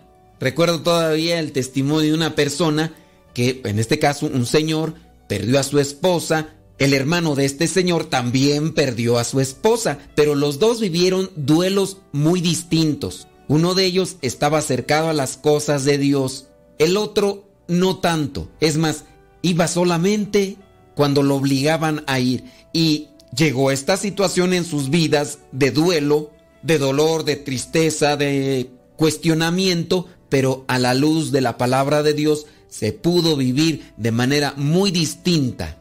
Y el otro hermano que casi no estaba en las cosas de Dios le cuestionaba a su hermano por qué es que su hermano estaba viviendo en una situación muy diferente y el hermano sin ningún pero, sin ningún temor le dijo, mira, sin duda Dios me ha fortalecido y me ha dado esperanza. Me duele, sí, en el alma. La amaba mucho, la extraño mucho, pero Dios me da esa fortaleza para seguir caminando porque tengo un hijo a quien me debo ahora y por quien me debo de entregar en la vida con ánimo, con alegría, porque tengo que ayudarlo a él. Y tú también tienes, pero tú no puedes dar lo que tu corazón no tiene. Y no lo tiene tu corazón porque no te has acercado a la fuente de luz, a la fuente de amor.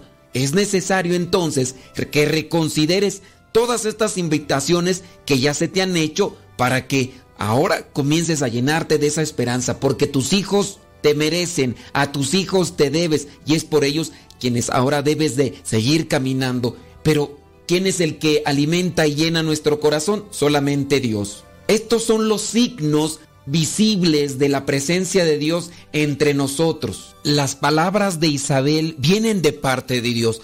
Ella se ha llenado del Espíritu Santo y llega a decir Isabel, Dios te ha bendecido más que a todas las mujeres y ha bendecido a tu hijo. Versículo 45, dichosa tú por haber creído que han de cumplirse las cosas que el Señor te ha dicho. Es el recado de Lucas para las comunidades a quienes se dirige con este Evangelio, para que crean que la palabra de Dios tiene fuerza y realiza todo aquello que nos dice, que nos promete. Es la palabra, palabra creadora, engendra vida en el seno de la Virgen, en el seno del pueblo, un pueblo pobre, sí, un pueblo abandonado, pero que si acoge aquella palabra de esperanza, aquella palabra del Señor, lo que ha dicho el Señor, lo que ha prometido el Señor, si somos fieles al cumplimiento de su voluntad, se realizará. Soy el Padre Modesto Lule de los misioneros servidores de la palabra. La bendición de Dios Todopoderoso, Padre, Hijo y Espíritu Santo, descienda sobre cada uno de ustedes y les acompañe siempre. Vayamos a vivir la palabra.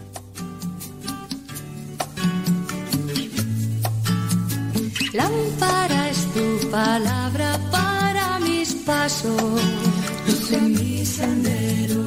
Lámpara es tu palabra para mis pasos, luz en mi sendero. Luz, tu palabra es la luz. Luz, tu palabra es la luz.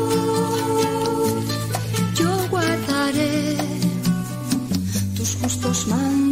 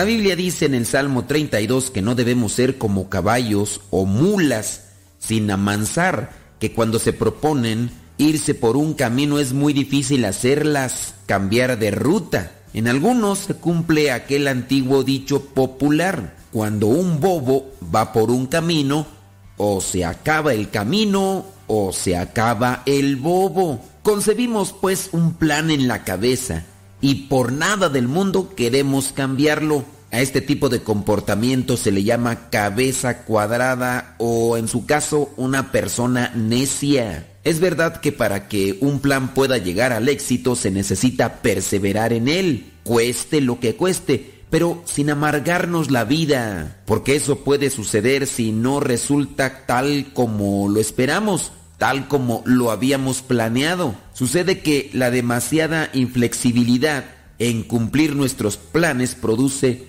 una cantidad enorme de desgaste nervioso y nos convierte en personas irritables e insensibles con los demás. Por eso se perjudica más una persona necia, cabezona, testaruda, terca, o como dice el Salmo 32, caballos o mulas sin amansar, aunque también los burros son conocidos algunos, no todos, por ser así. En algunas ocasiones se nos ha dicho, no seas burro, entiende, cabezón. Y ya por ahí otra persona le agregó cabeza de cochino. Tenemos que cumplir, por ejemplo, una cita a las 9.30, por ejemplo. Nos vamos a las 8.30, pero encontramos conflicto en el tráfico y no alcanzamos a llegar. Existen dos soluciones. La una, te enojas, nos llenamos de nerviosismo y nos desgastamos a base de ese enojo, de esa cólera. Y de todas maneras no vamos a llegar a tiempo. La otra es tomar las cosas con calma. Ten presente que si no pudiste llegar a tiempo no fue tu culpa. Ten presente este refrán. Más se perdió en el diluvio. ¿O es que se va a acabar el mundo por este pequeño percance? Con enojarte vas a hacer que se solucione el conflicto en el tráfico o aquel percance por el cual llegaste tarde? Otro caso, teníamos el plan de salir a correr o a jugar algo y en eso empieza a llover y aquello que teníamos planeado, que no era realmente de trascendencia, ya no se puede realizar. Que nos fuimos de paseo y a la mitad del viaje se descompuso el carro, o a lo mejor queríamos acabar rápido un trabajo y se fue la luz, o se trabó la computadora, o a lo mejor hubo un asalto, Existen incontables ejemplos y ocasiones en que nuestros planes cambian de manera repentina. Algo que pensábamos que iba a tener otro desenlace pareciera ser que ya no. Alguien, por ejemplo, no hace lo que había dicho que iba a hacer.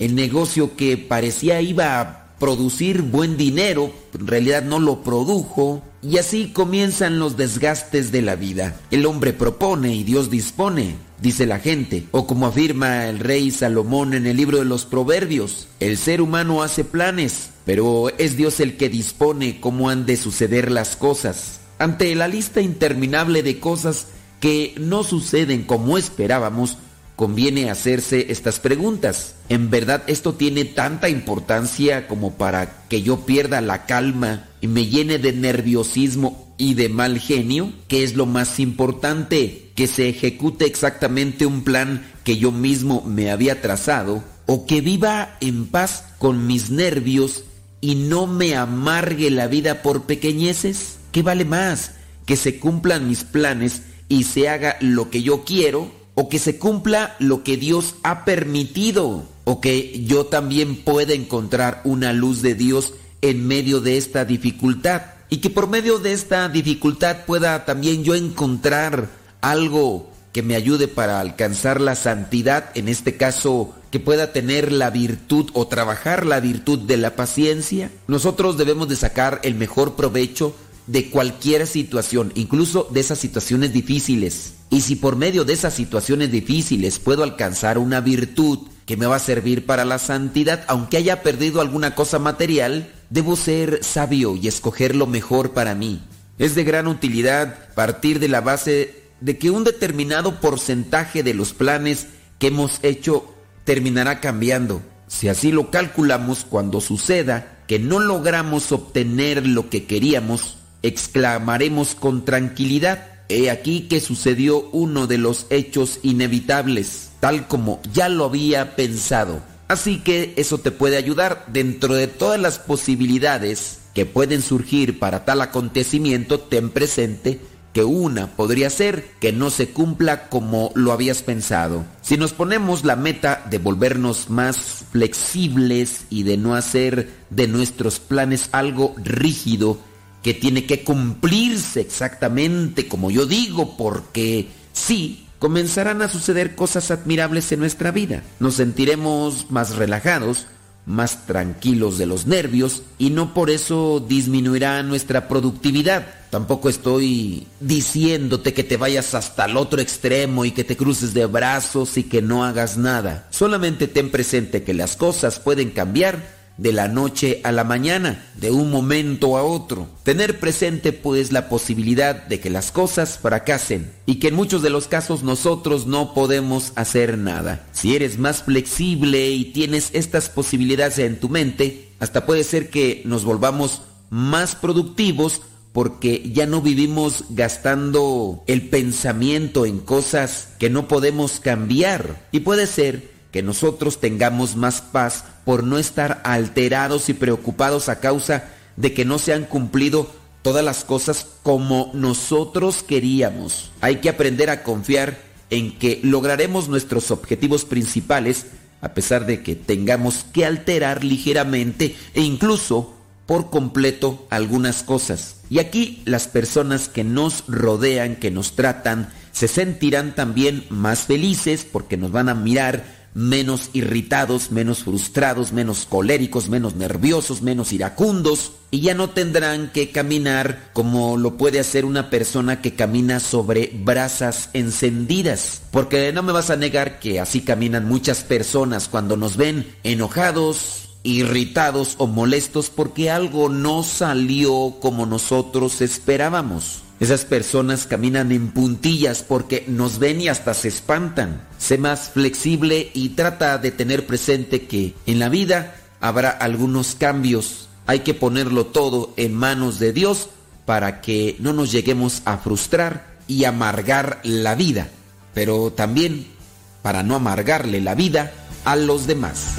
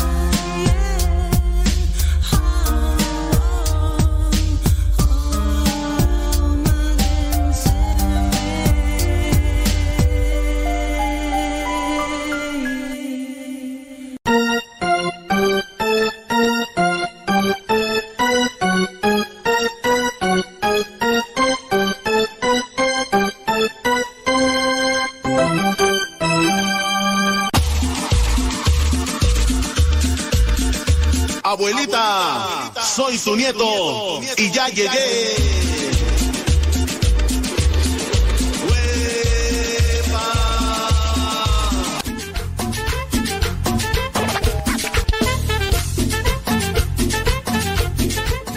La visita de Dios, ese es el tema del día de hoy para este programa. La visita de Dios. Dios visita a María, le da a conocer, sí, la visita, porque Él es el Espíritu Santo, por el cual queda ella embarazada. En la Biblia se encuentra poco de lo que habló la Virgen María, pero cuando aparecen citadas sus palabras se puede apreciar que éstas no solo generan una reacción del Señor, sino que además cuestionan al mundo de hoy. ¿Qué es lo que dice San Juan Pablo II? Dice, nos ofreció una profunda reflexión sobre cada una de las palabras de la Virgen. En la Anunciación, las primeras palabras de la Virgen son recogidas por San Lucas en su Evangelio. Estas son tomadas de aquel momento cuando el ángel Gabriel visita a María y le manifiesta que concebirá a Jesús. Ella pregunta, ¿cómo será esto? Puesto que no, no conozco varón. Y el mensajero divino con paciencia le explica la acción del Espíritu Santo. Después dijo María, que esas palabras cuestionan al mundo y nos deben cuestionar a nosotros. He aquí la esclava del Señor, hágase en mí según tu palabra.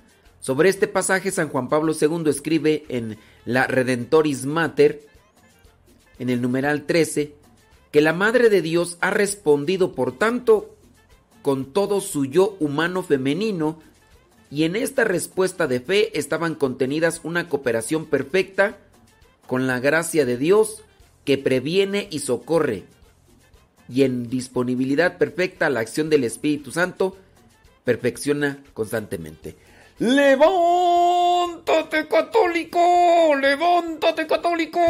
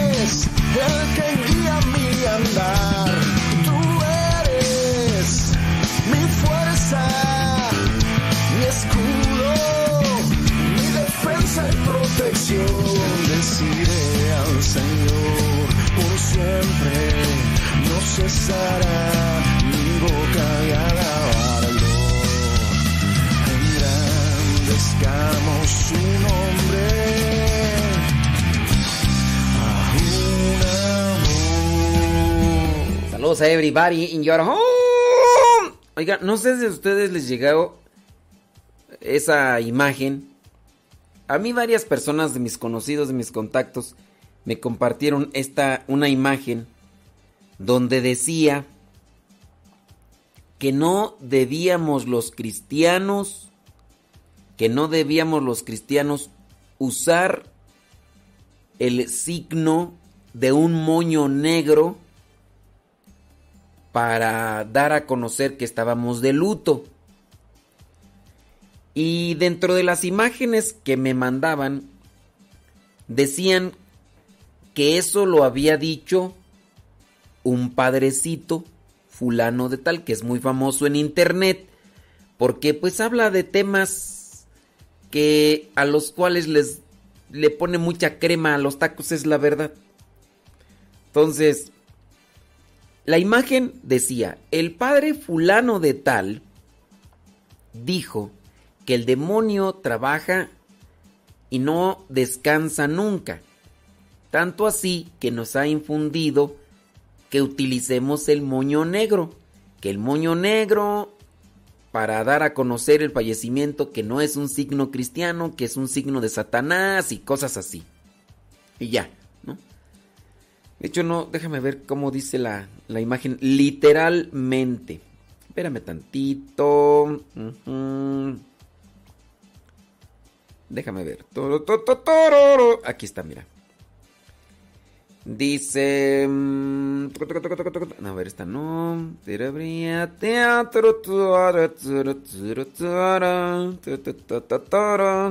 Es que me llegaron varios, déjame ver. Ya ni me acuerdo dónde está. Aquí está. Ah, aquí está, mira. Dice. Atención, queridos hermanos, a quienes acostumbran a colocar esta cinta negra para acompañar la foto de una persona fallecida. Les comparto una enseñanza del padre fulano de tal, que no es mexicano. Esta cinta es nueva era y signo de satanismo. La hacen para cambiar la Santa Cruz. La cinta negra es un demonio, Ave María Purísima. Y su nombre es ya. Y que lo dijo un padrecito fulano. Yo la verdad no sé si lo dijo el padrecito fulano. A este padrecito yo sí lo he visto en muchas polémicas porque de repente como que se le suelta mucho la lengua, se presenta siempre como exorcista y anda diciendo cosas que rayan en la exageración. En la exageración donde afirma prácticamente que supuestamente los demonios le hablan y cosas así por el estilo. Entonces, digo, si el padrecito estuviera un tantito, tantito más acercado a lo que vendría a ser la reflexión, se dará cuenta que los demonios nunca le van a decir la verdad. Entonces los demonios nunca le van a decir la verdad. Los demonios mienten porque son hijos del padre de la mentira. Y entonces este padrecito, pues comienzan ahí a, a colocar sus cosas y todo lo demás. Bien. Bueno, pues por eso yo no digo el nombre de este padrecito porque, en primera, no sé si, si, si realmente lo dijo, pero sí ha dicho otras cosas muy exageradas. Cuando las personas me empezaron a mandar esto, les dije, esto hay que también buscarlo, ¿no? Por ahí. Y entonces, pues ya viene el momento en el que empiezan a compartirse y compartirse por compartirse. Y me llegó un escrito reflexión a ese mensaje que muchos me compartieron. Y lo voy a compartir. Dice, todos hemos visto de manera recurrente un moño negro colocado en las puertas de los hogares que se encuentran de luto, como símbolo de duelo que en ese lugar y en esa familia se vive. Dicho moño o crispón, como se le conoce, no, sus- no sustituye de ninguna manera el símbolo de la cruz. Y es verdad. No quiere decir que ahí en el féretro le pongan el moño negro. De hecho, no. No, no. Entonces, dicho moño o crispón no sustituye de ninguna manera el símbolo de la cruz. Y tampoco se trata de un símbolo satánico, ni tampoco masónico. La publicación que comparten eh, de manera exagerada en las redes sociales está equivocada en muchos sentidos. Primero, fomenta la ignorancia y el fanatismo, pero sobre todo hace patente uno de los males que hoy vive la sociedad. Este mal se llama pereza mental. Esta pereza mental nos impide darnos el tiempo de investigar y cerciorarse de la información que estamos compartiendo. ¿Alguien la recibió? Muy bien, ¿tú tienes duda? Investígala en internet, métete. Hay personas que, por ejemplo, no saben el significado de una palabra y me preguntan, padre, ¿qué significa esto? Googleale, googleale, ahí en Google. Ahí, ahí está la información. No es que, que- que- pereza mental. Entonces la pereza mental nos impide darnos el tiempo de investigar y cerciorarse de la información que estamos compartiendo. Y entonces, pues ya, hay que investigar, por ejemplo, cuál es el símbolo de Behemoth y también el moño crispón que ya desde hace algunos años se utiliza socialmente para decretar un duelo. Decretar es también anunciar. ¿eh? Eh, e insisto en que también en los hogares católicos se coloca sin impedir el uso de la cruz y la oración para quien ha muerto. Si alguien cuenta, bueno, yo me metí, cuando me llegó por primera vez esa imagen, me metí a internet para indagar. Voy a ver cuáles son los orígenes del moño negro. Y sí, habla de por allá, hace mucho tiempo, cuando el moño negro se empezaba a utilizar. Claro, hay personas que pueden darle un sentido, pero cuando la, el signo se llega a universalizar, cuando el signo se llega a universalizar, no quiere decir que porque alguien le dé la interpretación que quiere, no quiere decir que eso significa ya para todos. Si alguien, por ejemplo, adopta el moño negro como una cosa de superstición, hablando, por ejemplo, de la cultura africana, allá en África donde se adoptó lo que vendría a ser el color negro como una forma de escudo y de protección contra los espíritus malignos, no quiere decir eso que yo lo estoy adoptando en la misma manera. Ah, es que los africanos lo utilizan como protección para los espíritus malignos, el color negro. Entonces ellos se vestían de negro para la protección de los espíritus malignos. Entonces todos los que se vistan de color negro están también teniendo esa misma creencia. No, espérame. El color negro es un color universal. No quiere decir que porque aquello lo utilizaron con ese sentido, eso quiere decir que entonces ya todos lo estamos utilizando con el mismo sentido que dan ellos. ¿Por qué se utiliza un color, un moño negro? Pues es un referente. El moño negro es para significar solamente algo. No quiere decir que el moño es satánico. No quiere decir que el moño ya tenga ese tinte de conexión o, o esa conexión con el chamuco. Se pone un moño negro cuando se recuerda lo que vendría a ser la lucha contra el cáncer, el moño negro. Yo desde mis tiempos, allá en aquellos tiempos, colocaban un pequeño moño. ¿De qué color era tú? Mm, verde o blanco, no me acuerdo. Ah, era un recuerdito. Entonces el moño, desde cuando uno se lo coloca aquí en el cuello, con lo que vendría a ser una camisa de vestir, trae lo que ya vendría a ser esta forma de significación. Un moño se le pone a un regalo, es un adorno, un adorno que, viene a ser pronunciado, ¿no? Porque trae dos vueltas, tres vueltas, se coloca en la ropa un pequeño moño para dar a entender una intencionalidad de algo. Y no quiere decir que ya, porque los africanos hace mucho tiempo utilizaban el color negro y si es que colocaban un moño negro, pero para protegerse de las acechanzas del maligno, no quiere decir que ya a partir de eso, uy, ya todos los que utilicen moños son del diablo. Todos los que utilicen... No, pues no.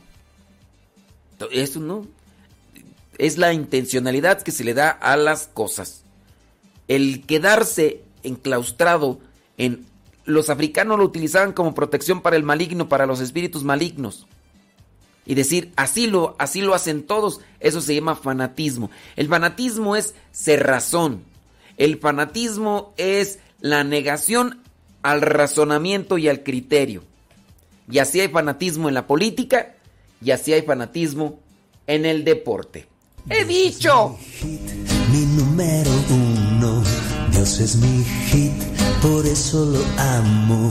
Tú estás aquí y todo ha cambiado, también es tu hit, por eso te amo. Me has dado amor, un amor santo, tú estás aquí, todo has logrado, tú eres mi amor, amor de hermano, y quiero decir que solo te amo. Tu sonrisa es lo que más quiero toca mi amor todo lo cierto que en mi corazón tengo guardado, tierno amor de niño atrapado, furia violenta de sentirse amado, toma mi amor porque es sagrado, bendito amor que tú nos has dado, fruto del amor encarnado. La ira,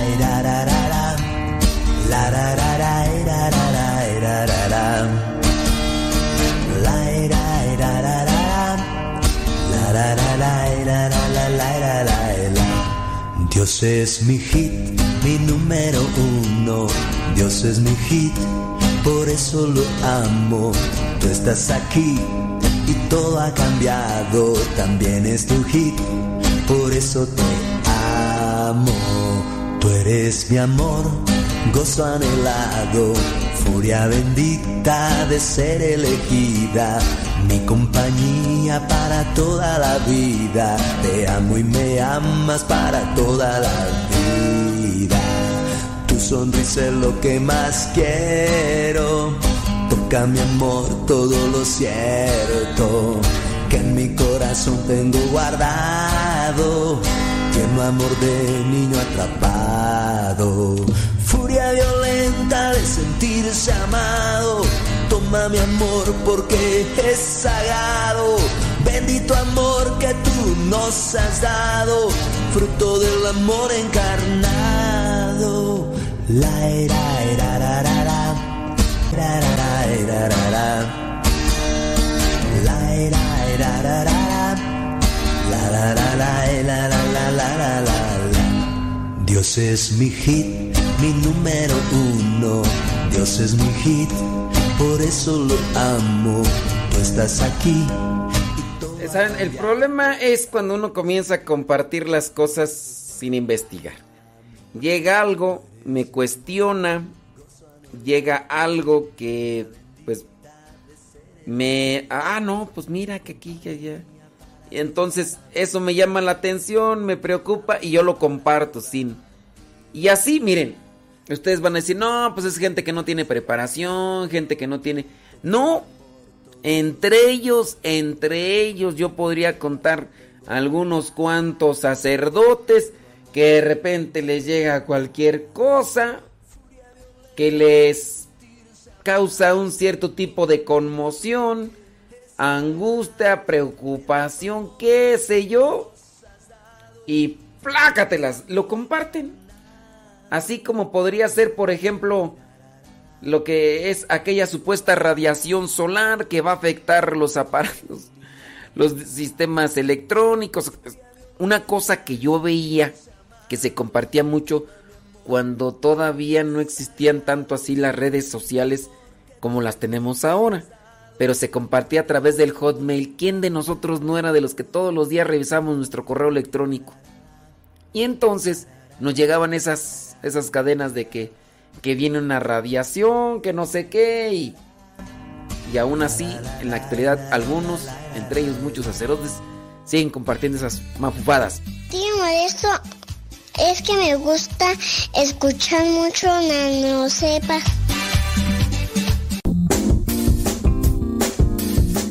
Mamá, ¿por qué estás tan feliz? Ah, pues porque estoy escuchando Radio Cepa. Es una estación de radio que ilumina mi vida y nos pone contentos y felices. Yo quiero escuchar Radio Cepa, ¿cómo le puedo hacer?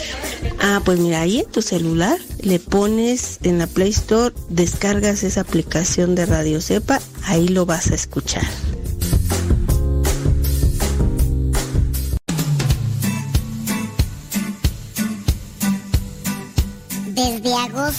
Del año 2009, aquí está Radio Cepa y seguirá estando hasta que Dios no diga otra cosa. Recomienda a Radio Cepa para que sigamos adelante hasta que Dios no diga lo contrario. Radio Cepa, ñaca ñaca.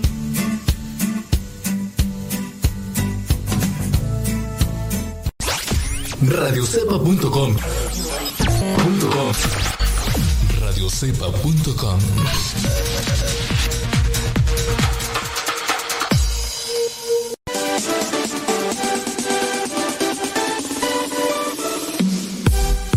Porque nuestra prioridad es la evangelización.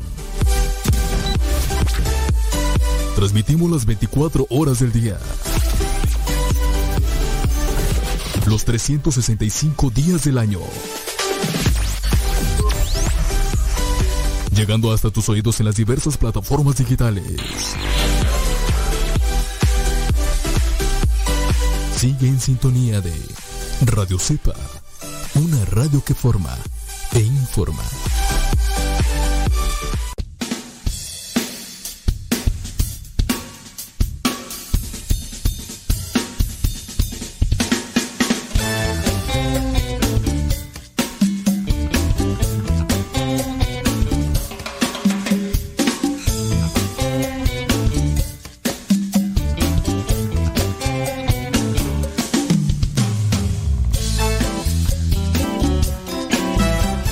hermano Cristian, ni modo. Toro tonto. Ándale. El hermano Cristian. Saludos al hermano Georgie, si nos está escuchando. Saludos, hermano Georgie. ¿Qué, onda? Ay, Dios mío. Saludos, dice Mari Biguri desde Cuautitlán, Izcalli, Estado de México. Gracias, gracioso oído. María Magdalena López de San Fernando, California, gracias. Eso, saludos desde Houston, Texas. Dice Rafael Solís, saludos. Dice mi María Miranda desde Jerez, Zacatecas. Saludos para Claudia Miranda. Órale. Saludos, déjame ver. Desde Acuitlapilco, Leonor Estrada. Gracias. Kate Fernie desde Morelia, Michoacán. Gracias. Saludos a Rosalía González desde Long Beach, California. Gracias. Déjame ver quién más por acá. Pa, pa, pararara.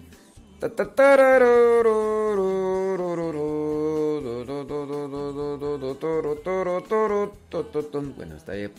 Estaba mirando por acá. Ya. Andele, bonito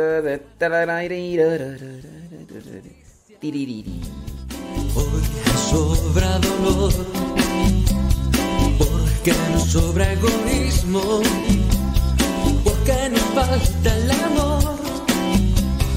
Hoy nuestra gente vive una gran falsedad, porque en sus vidas hoy ya no vive Jesús.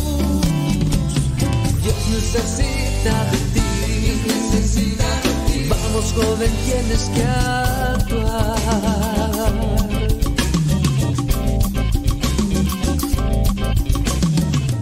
Tatecita de ti. Saludos a Nel Ramos, Cypress, Texas. Gracias.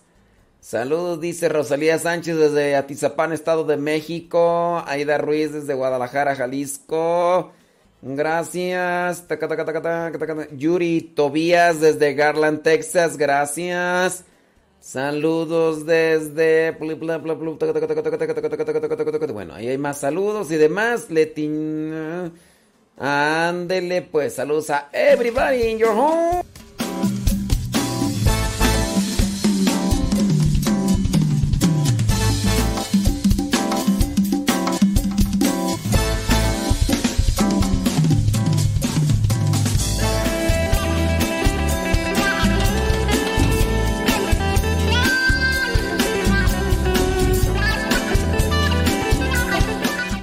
Rafael Solís desde Houston, Texas. Dice Nancy L. López desde Lincoln, Nebraska. Roselina González desde Franklin, North Carolina del Norte. Saludos a Beatriz Ramos desde Dallas, Texas. Eh, José Quirino Pérez desde La Piedad, Michoacán. María Poradek de Milwaukee, Wisconsin. Elia Vázquez desde Bastrop, Texas. Saludos a Gaby González desde Silmar, California. Gracias. Saludos a Anabel desde Zapopan, Jalisco. ¿Es, es día festivo ya en Estados Unidos? ¿Por qué es día festivo tú? Saludos Ivonne Sánchez desde Jalisco. ¿Por, por qué es día? Ah, entonces por eso es que hay menos gente conectada. Anabel de Loera en, Za- en Zapopan, Jalisco.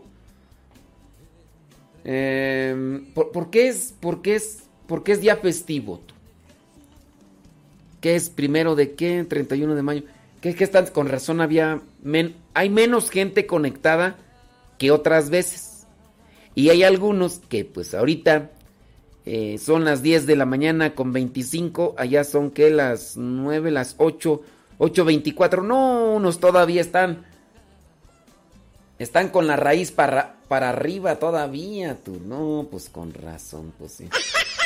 Por eso, y si han aparecido ciertas personas. Ah, dicen que es el Memorial Day. El Día de los Caídos. Ah, es el Día del Soldado Caído. Ah, ya, ya. Con razón. No, pues. Por eso es que no veo a ciertas personas conectadas. No, todavía están ahí. Están ahí. Bien enroscados en sus cobijas de seguro así todavía ahí con, con la baba ahí todavía ahí. Laura Santillán en Delaware, Ohio. Rosario Vega desde Chicago, Illinois.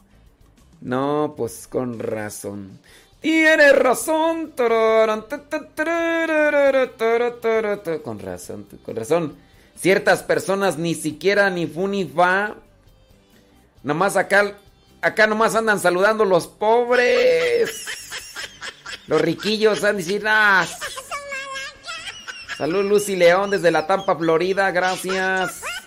Ella trabajando en un restaurante, ¿a poco sí se... Ah, no, pues sí, pues como es día de descanso. Ni a trabajar, ni a trabajar, ni a... Ni a cocinar se levantaron estas... ¡Viva México! ¡Viva México! Dice Dagoberto que él está despierto desde las 4 de la mañana. Tú, tú eres pobre. ¡Oh, dichosos los ricos! Mira, ahorita todavía está. Ahí. Válgame Dios, hombre. En fin. Saludos.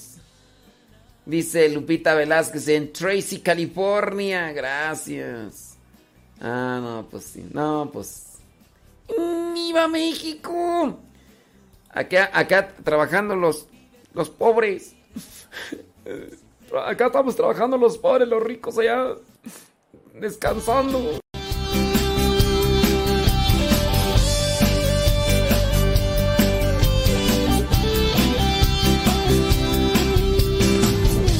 Mi Dios que tenemos vida. Tienes que partir. Bendito mi Dios que tenemos salud.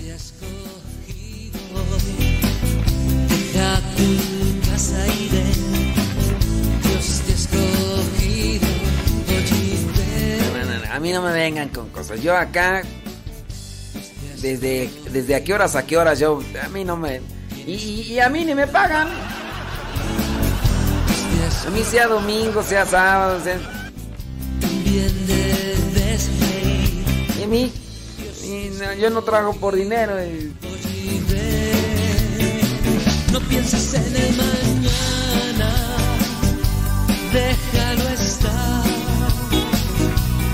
Cada día tiene bastante con su inquietud. Vive tu vida siempre mirando a la luz. Llévala Un saludo a la persona que está poniendo puras caritas enojadas. ¿Quién sabe por qué será tú? Yo, yo qué culpa tengo de sus caritas enojadas. Oye, ah, gente de verano. Piensa que alguien tiene tu mismo ideal. ¿Qué, qué culpa tengo yo de que tengamos que trabajar? A ver, yo poniéndome caritas enojadas a mí. ah.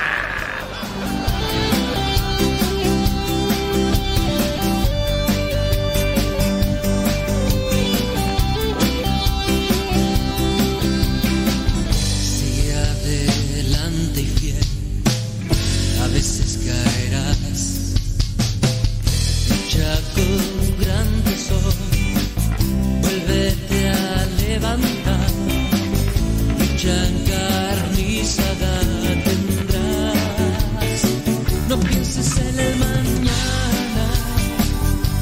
Déjalo estar. Cada día tiene bastante con su inquietud. Vive tu vida mirando a la luz. Llévala contigo siempre, no mires atrás. Y cuando a veces sientas nostalgia y obscuridad, piensa que alguien tiene tu mismo ideal.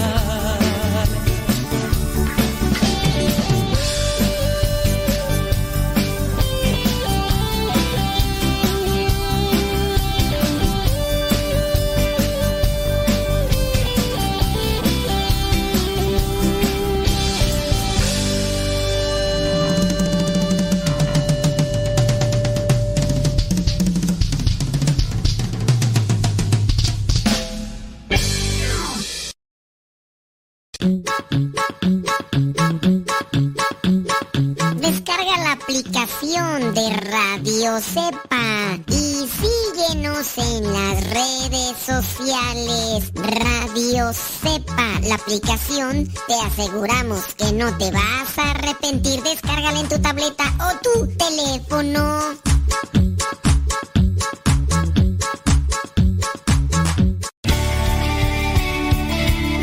Padre muerto. Hola, aquí estoy. ¿Me escucha? No. Yo sé, te escucha, no. No, yo. Adiós.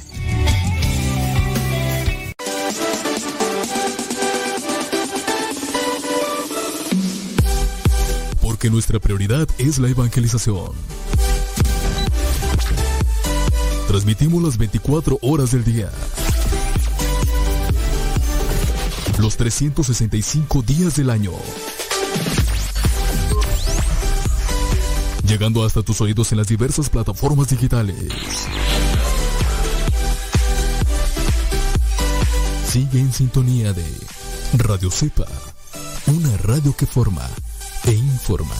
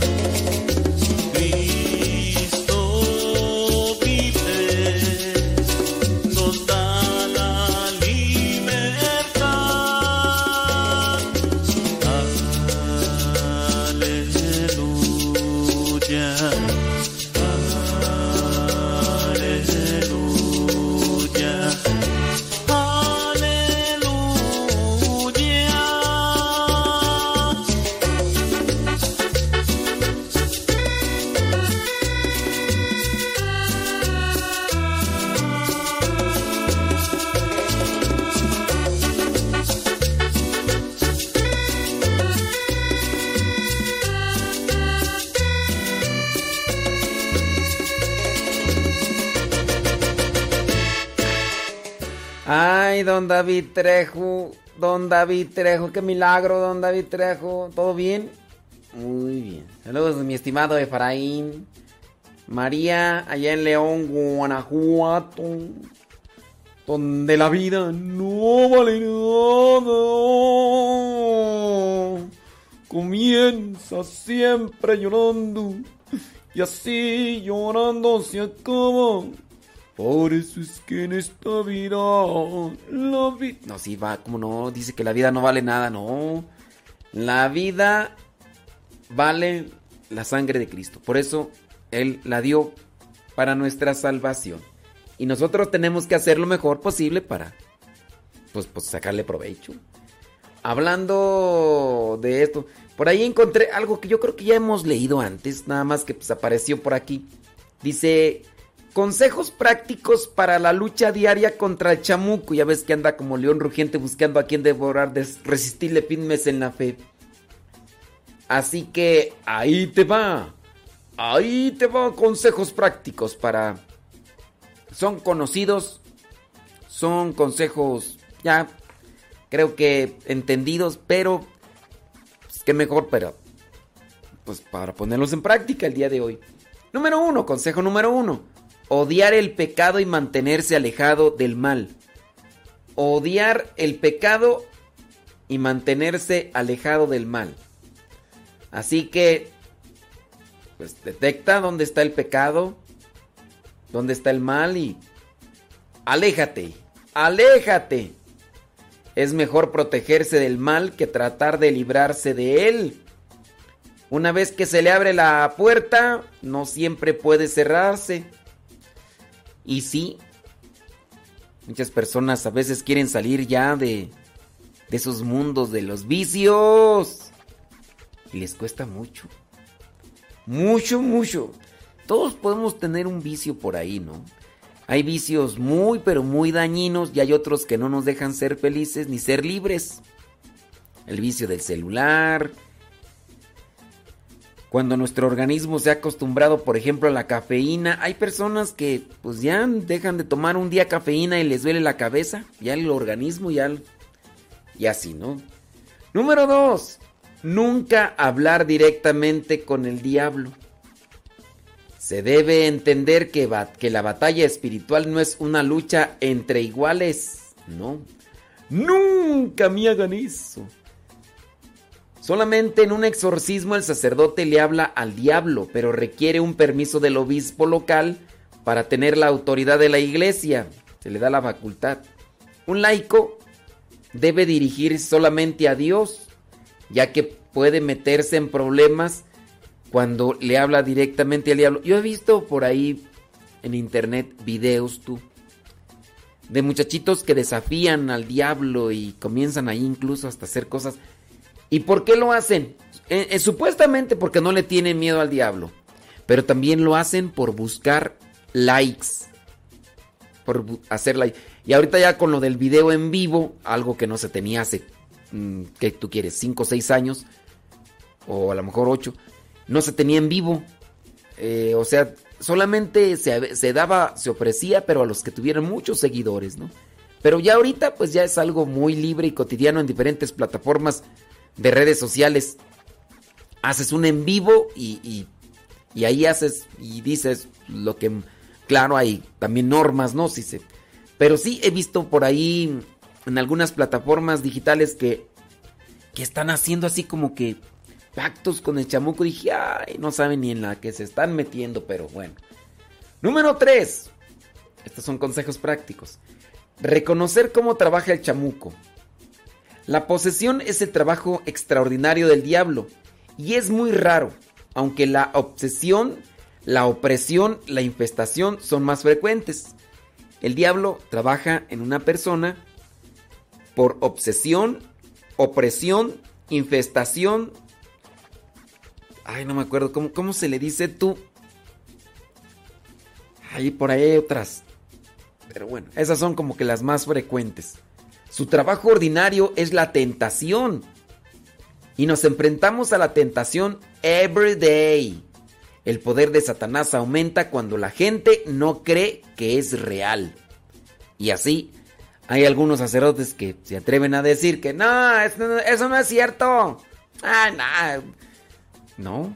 Número cuatro, consejo práctico.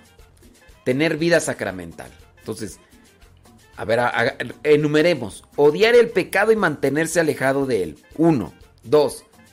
No hablar directamente con el chamuco. Tres. Nunca. No. Tres. eh, reconocer cómo trabaja el chamuco. Cuatro. Tener una vida sacramental. Sin duda. La actividad de Satanás aumenta en la medida en que se desconoce la vida sacramental o en la medida en que uno vive muy alejado de la vida sacramental. Para disminuir la obra de Satanás, se debe acudir con más frecuencia a la confesión. La confesión es más poderosa que un exorcismo. Uno es un sacramento y el otro es una bendición. ¿Qué es el sacramento? ¿La confesión o el exorcismo? ¿Qué es? Ah, sí, la vejación. La vejación es otro. La vejación es cuando castiga los espíritus malignos el cuerpo de la persona, con rasguños o moretones y todo eso. A ver, ¿qué es un sacramento? ¿La confesión o el exorcismo? Entonces hay que tener vida sacramental. Uno puede recurrir que, a la medalla de San Benito, que al agua bendita, que al escapulario y quién sabe qué otras cosas más. Otros andan ahí persiguiendo que la sal bendita, no, la sal exorcizada, dicen. Dicen la sal exorcizada, que el aceite exorcizado y demás. Oye, pero no se confiesan. No se confiesan ni tienen una vida sacramental. Entonces, recuérdate, desde adentro hay que estar unidos con Dios. Desde adentro, los sacramentos son lo principal. Entonces, un exorcismo es una bendición. La confesión es un sacramento. Por eso uno debe de optar más por los sacramentos. Mira, hace poquito vino un señor aquí, dijo que si le podía hacer yo una oración de liberación. Le dije, sí se la hago, pero primero hay que confesarlo. ¿Hace cuánto tiempo que no se confiesa? Y me dice, hace dos meses. Le digo, confiésese. Yo en ese momento no traía tiempo. Le digo, ahí está el otro padre. Mire, el otro padre sí le puede confesar. Y ya. Se confesó y le dije, ¿y ya qué le parece el, próximo? Le hago la oración. Ahorita no traigo yo el tiempo, pero ahí está el otro padre para que, que le confiese, ¿eh? Y ya. Entonces, pues sí, pues primero la confesión y después la bendición. Número 5. Hay que utilizar, sí, los sacramentales, pero no hay que caer en el abuso. No hay que darles más importancia a los sacramentales que a los sacramentos. Número 6. Hay que pedir ayuda a Dios en la oración. Imagínate, dice el refrán, el que no ora, el diablo se lo devora. Te la pasas más tiempo dialogando con el chamuco que con Dios y luego quieres que te abandone la tentación, que te abandonen, pues no. La oración debe ser más insistente, más constante, porque el diablo anda como, como león rugiente buscando a quien devorar. ¿Qué más tú? El 7. Hay que bendecir, sí, hay que bendecir los hogares, o el lugar donde uno se desenvuelve. El lugar donde uno se desenvuelve, el lugar donde uno trabaja, hay que... Yo les he platicado que desde hace ya algún tiempo, desde que me pasó algo por ahí, cuando he ido a diferentes lugares, si llego a un hotel, yo en cuanto llego busco agua, bendigo el agua y después hago una bendición del cuarto. No necesario y únicamente porque puedo imaginarme de que a lo mejor en ese cuarto estuvo gente haciendo cosas sucias o pecando de infidelidad o de adulterio, lo que tú quieras, ¿no? No, no, no necesariamente por eso, sino por lo que pudiera haber o estar ahí. Entonces yo ya, desde a que me pasó aquello que me dejó ahí marcado, desde ese momento yo ya llego a un lugar y pues yo tengo la gracia, ¿verdad? De, tengo la bendición de poder bendecir el agua en el momento, no tengo que andar cargando. Pero ustedes pueden cargar un, un, frasquito pequeño, no, necesar- no necesitan litros. Entonces traigo un frasquito pequeño, lo pongo siempre en, mi, en, mi, la mochila, ustedes mujeres en su bolso. y llego a un lugar, empiezo a hacer oración y no sé, se tiene hasta tienen chance el rosario y ahí hasta rociar así el agua bendita así con, con poquitas gotas, pues es un, es un sacramental. Eso yo, eso es lo que hago. Entonces, bendecir el hogar, bendecir los lugares donde uno está. Hay que tener una guía espiritual, ayuda, hay que perseverar en la línea espiritual, leer cosas espirituales y llenarse sobre todo de Dios de diferentes formas. Pues puede ser visitando el Santísimo, rezando el rosario, con la palabra de Dios, la Sagrada Escritura. Y en la medida en que uno esté más fortalecido en la fe y en los sacramentos, los demonios nos hacen los...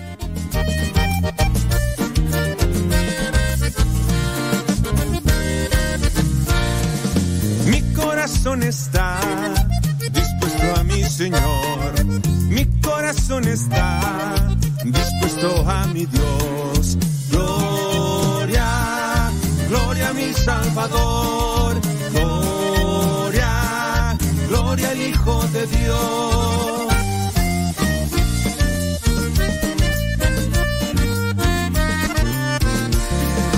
A ti yo cantaré salmos en tu honor. A ti te alabaré entre pueblo y nación. Gloria, gloria a mi Salvador. Gloria, gloria al Hijo de Dios.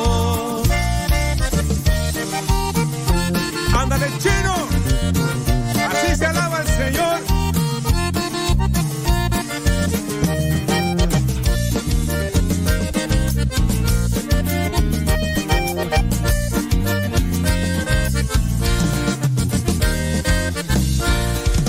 En gracia viviré de mi amado Jesús. La victoria obtén tu nombre, Señor. Salvador. Gloria, gloria al Hijo de Dios.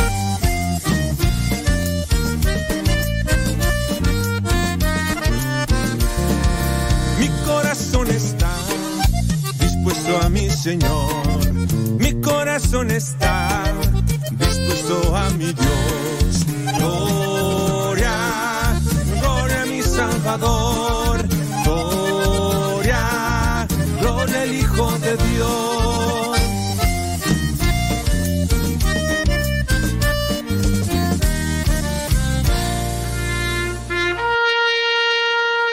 Señor, recibe a tu siervo Flaviano en el seno de tu gloria, ya que mientras vivió en este mundo trató de hacer tu voluntad. Cuando yo muera no digan que murió un santo, digan más bien que el que murió fue un testarudo. Así dijiste con la Biblia en la mano. Vamos muchachos, griten, no se queden mudos. Nació en Italia el 1938 y ya sus 30 pisó suelo mexicano.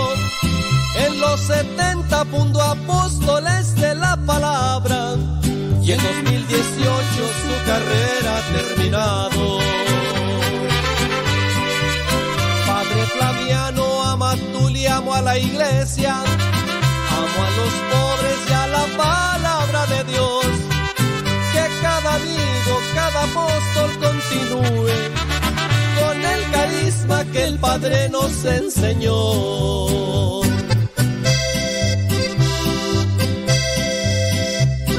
Herido, cansado y agotado, quisiera llegar el último día en tu presencia, oh mi Dios, como un soldado valiente en el fragor de la batalla.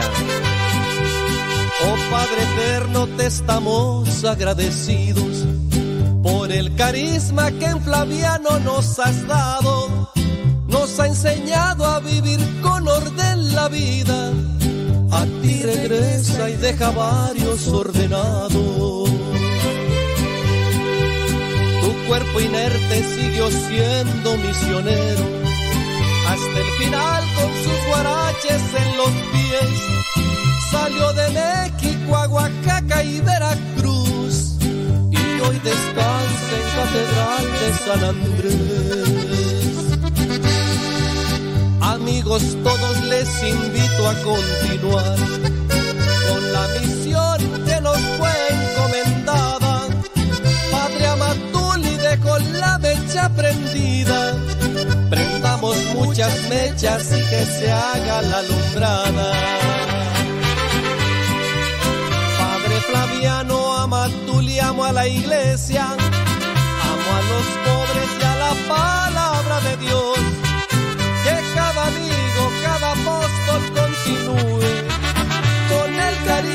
Que el Padre nos enseñó.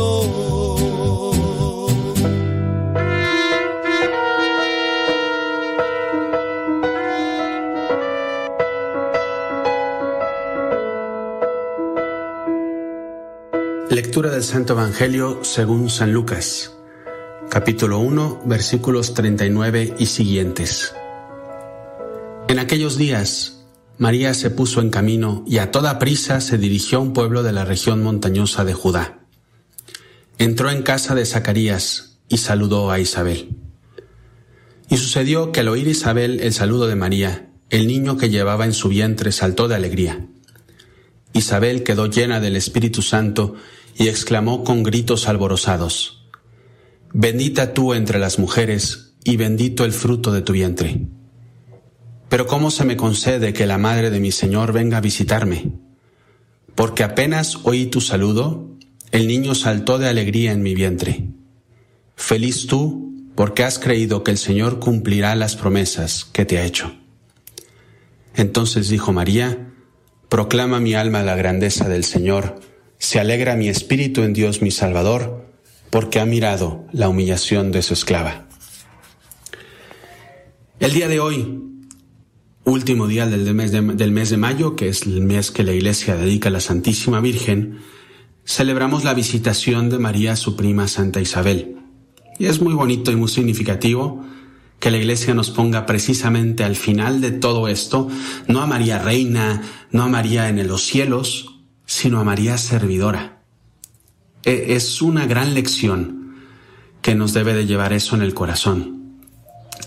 Y en este pasaje, en este misterio, que es el segundo misterio gozoso del rosario que rezamos, eh, encontramos tres actitudes de María que yo quiero ahora compartir con ustedes y que creo que nos pueden ayudar. La actitud de escucha, la decisión y la, y la acción. Escuchar, escuchar, decisión y acción. Primero es la actitud de escucha. María era una mujer que vivía atenta a todo lo que Dios le decía. Y por eso, cuando en la Anunciación el ángel le dice que su prima, mira que está embarazada, ella sabe escuchar en ese momento el reclamo de Dios. Pero esto se da en toda su vida. Ella vive atenta, en continua escucha. Y de esa escucha pasa la acción. María es de esas personas que seguramente ustedes han reconocido alguna vez que están siempre atentos a ver las necesidades de los demás, que ven que alguien se tropieza y va atento, que está en la mesa y ve que a alguien le falta algo y enseguida va y le sirve, que escucha de un amigo que tuvo un problema y le llama por teléfono. Es de escucha, la escucha del corazón. Y para estar en la escucha hace falta querer escuchar. Muchas veces nos tapamos los oídos del alma y nos tapamos los oídos de, del alma con ruidos, actitudes de soberbia, actitudes de sensualidad, pretextos que nos hacen no estar en sintonía de onda con Dios. Y por supuesto, no vamos a servir así. Vamos a estar metidos en nuestro caparazón de tortuga de nuestro egoísmo, sordos a los reclamos de Dios y a los reclamos de los demás. Esa no era María. María era un alma siempre atenta ¿Y saben qué? Y por eso siempre feliz. Esa es la primera actitud de María. La segunda es la decisión. Es en cuanto escucha, toma la decisión de irse con prisa, dice el Evangelio, a la montaña. Ella ya sabe que está embarazada, sabe que el camino no es fácil a las montañas de Judea. Ahorita, pues tomamos un cochecito, hay carreteras, no hombre. Ella en burro seguramente, pero no le saca la vuelta. Lo importante es su prima. Y como en las bodas de Caná, es a lo que está atenta a servir. Dice San Ambrosio, llena de Dios de ahora en adelante, ¿cómo no iba a elevarse apresuradamente hacia las alturas? Y dice esta frase que me, me gusta mucho, dice, la lentitud en el esfuerzo es ajena a quien está lleno del Espíritu. La lentitud en el esfuerzo. Un alma llena de Dios decide rápido desde Dios. ¿Por qué? Porque sabe de la urgencia de hacer las cosas. Sí, piensa, discierne, pero sabe que es Dios quien llama. Y cuando Él llama, no hay que hacerle esperar. Como cuando un buen amigo, ves su llamada en el teléfono, hay personas a las cuales ah, después le llamo. Pero cuando es alguien importante, no, no, no, no, en este momento tengo que llamarle ya. María, la mujer presurosa en amar a Dios y al prójimo, la mujer decidida. En uno de sus últimos viajes, en un viaje a Azerbaiyán, le preguntó un niño de 11 años al Papa San Juan Pablo II, Santo Padre, ¿por qué viaja tanto? Y su respuesta fue inmediata, porque no todo el mundo está en Roma. ¡Qué alma tan libre! No todo el mundo está en Roma. No todo el mundo está dentro de mi caparazón, de mi egoísmo. Hay que salir con decisión. Y una vez que decide, María toma la tercera actitud, que es pasar a la acción. Y no se detiene ante nada, ni ante las críticas, las sospechas, los miedos. Ella va y se pone en camino. Y no sirve a medias. María se queda seis meses con su prima.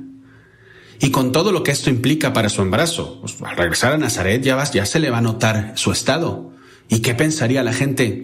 A María no le interesa.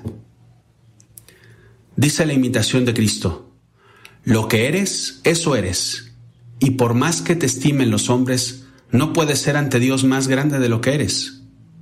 Si miras lo que eres dentro de ti, no tendrás cuidado de lo que de ti hablen los hombres.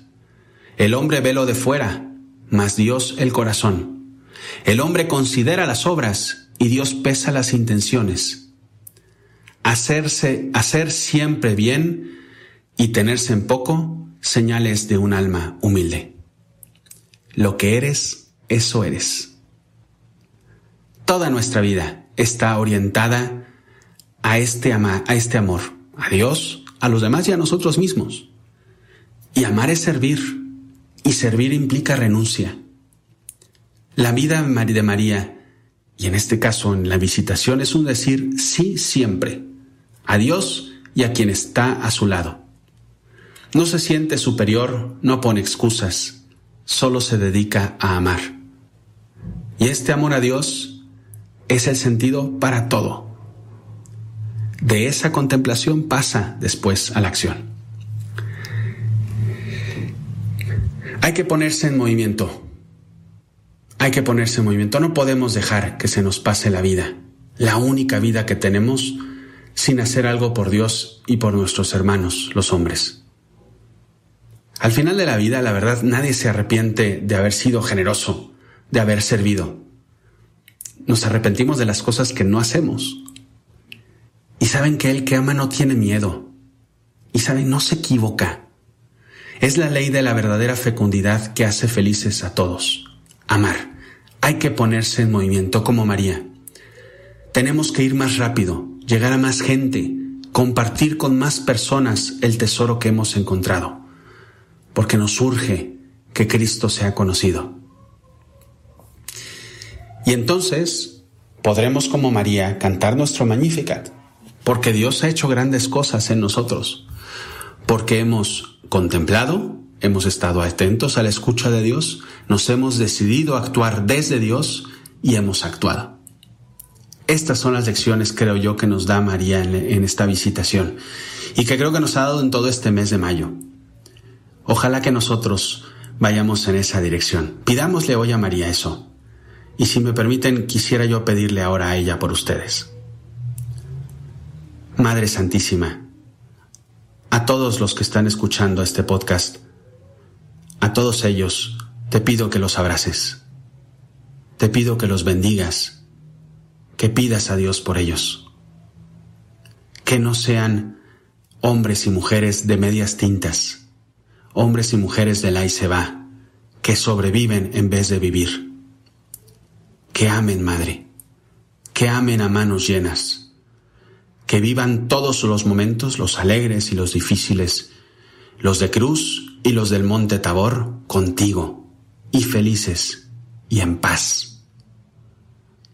En este día que acabamos tu mes de mayo, el tuyo, protege a nuestras familias, protégenos a todos nosotros y enséñanos a tu Hijo, porque solo Él nos puede dar felicidad, solo Él puede dar sentido pleno a nuestra vida.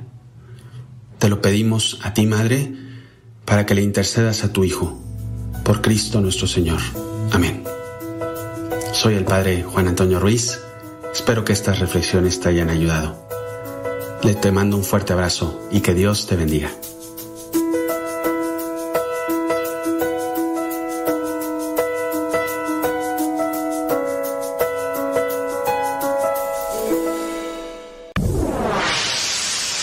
Radio Cepa.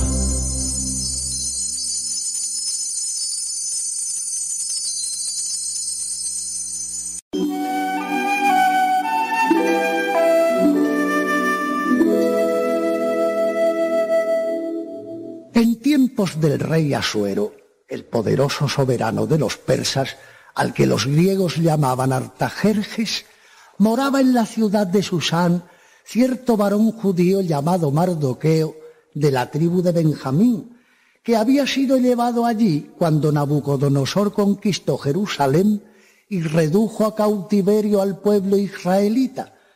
Y junto a Mardoqueo vivía una sobrina suya, hija de su hermano Abiail, el cual había muerto, y también su esposa, por lo que la muchacha era huérfana de padre y madre.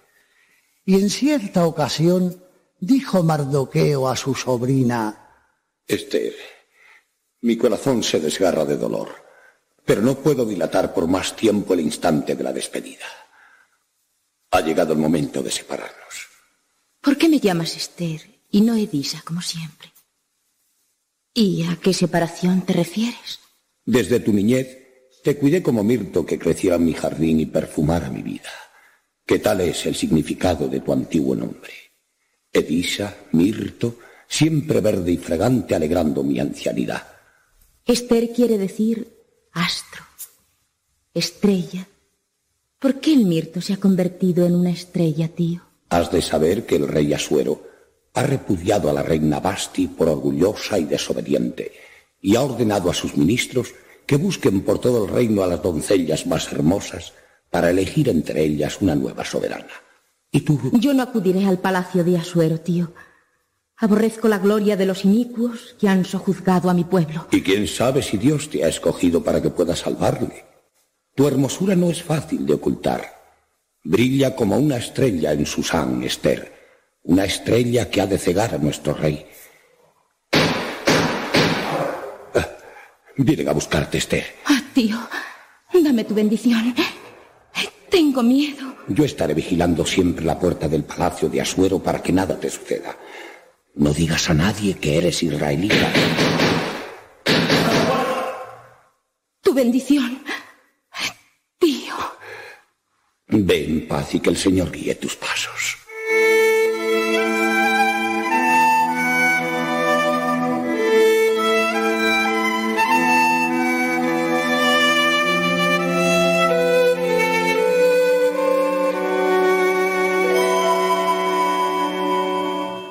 Y el rey Asuero, cuando Esther fue conducida a su cámara, quedó prendado de ella más que de todas las otras jóvenes. Oh, tú no eres mujer. Diosa eres. Solo hay un Dios, Señor, que está en los cielos. Yo no soy sino la más humilde de tus siervas, poderoso Señor. ¿Por qué bajas los ojos? Me ciega el resplandor de vuestra realeza. Tú no eres orgullosa como Basti. Acércate. Y eres sumisa y obediente. ¿Cómo te llamas? Esther. Tú serás la estrella luminosa de mi reino. ¡Amán! Mandadme, señor. Traed la corona real y el manto de desposada. He aquí a vuestra nueva reina.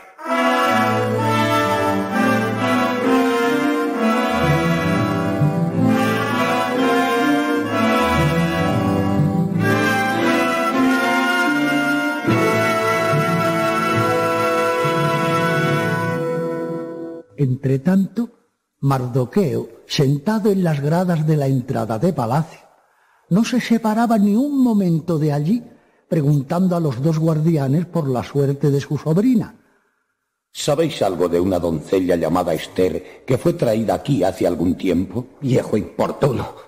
¿Por qué no te marchas de una vez? Apártate, que sale Amán el primer ministro. Dobla tu rodilla y adórale como hacemos todos nosotros. Yo no puedo hacerlo.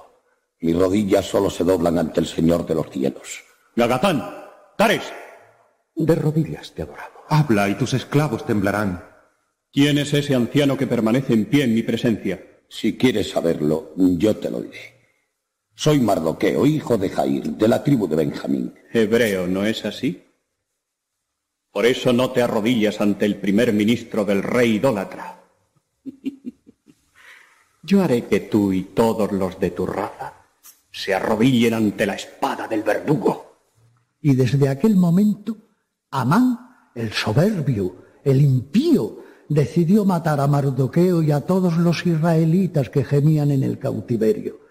Pero Dios quiso que Mardoqueo, que permanecía siempre ante la puerta del palacio de Asuero, sorprendiese una conversación entre Gagatán y Tares, los dos eunucos, oculto a sus miradas detrás de una columna. ¿Sabes que el rey ha elegido entre todas las doncellas a Esther? Es nuestra nueva reina. ¿No es esa por la que preguntaba el otro día el viejo Mardoqueo? ¿Será judía también? Poco ha de durarle su reinado. ¿Estás dispuesto? Sí, Gagatán. Esta misma noche, cuando salga a suero, caeremos sobre él y le degollaremos. Así acabarán sus desprecios y sus humillaciones. Demasiado tiempo hemos soportado sus burlas, Gagatán. Esta noche comprenderá de lo que son capaces dos pobres eunucos.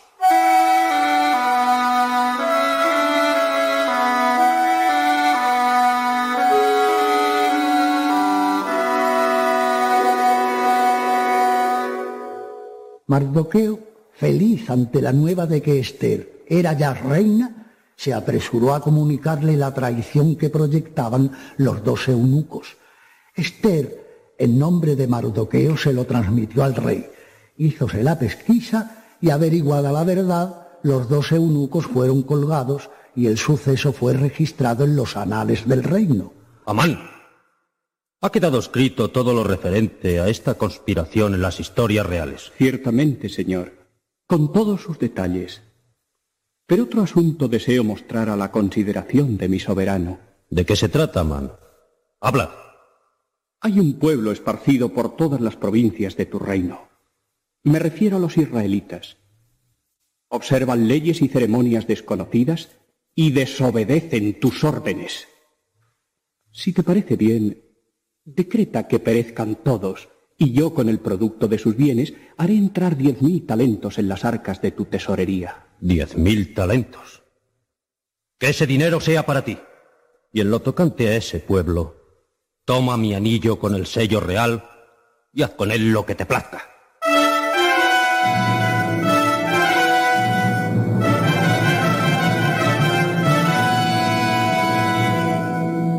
No necesitaba más el malvado Amán para descargar su furia sobre el pueblo elegido y proclamó un edicto por el cual en el término fijado todos los hebreos y los ancianos y las mujeres y los niños deberían ser pasados a cuchillo. Enterado Mardoqueo habló con Atac, el eunuco que el rey había puesto al servicio de Esther. Escucha, Ataz. Es preciso que la reina conozca este edicto infame y se presente ante el rey para interceder por su pueblo. Al punto iré, Mardoqueo, y te traeré su respuesta. Pero Esther, al saber lo que su tío exigía de ella, tembló y las rosas de sus mejillas se tornaron blancas como la nieve. Ignora Mardoqueo que cualquier hombre o cualquier mujer que, sin ser llamado, entrar en la cámara del rey, Al punto será muerto, a no ser que el monarca extienda hacia él su cetro de oro en señal de clemencia y de perdón. ¿Cómo podré yo entrar si hace ya treinta días que no he sido llamada a su presencia? Pero, ¿quién sabe si para esto he llegado a ser reina? Di a Mardoqueo que rece por mí y haga penitencia, que hoy mismo afrontaré la ira del rey, entrando a su presencia sin que me haya llamado.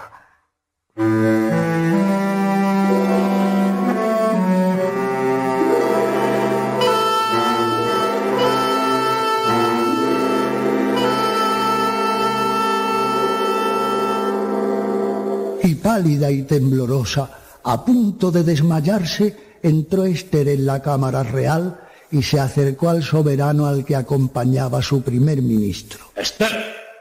¡Ay de mí! Merezco la muerte. No, no morirás. Mi cetro te señala. Esta ley no fue puesta para ti. ¿Qué es lo que quieres?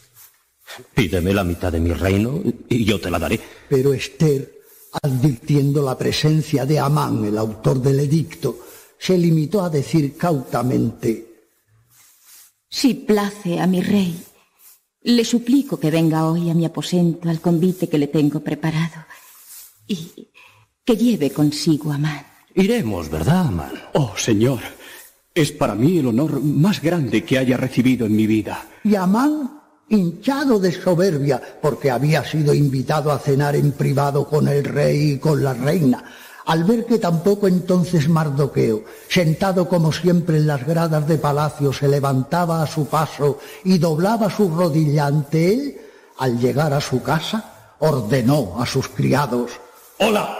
¡Acudid! Mandad, señor. Ordenad. Preparad una gran viga de 50 codos de altura y colocadla en el patio. Ha de estar dispuesta para mañana. Señor, alguno de nosotros os ha ofendido. ¿A quién queréis ajusticiar? No temáis por vuestras vidas.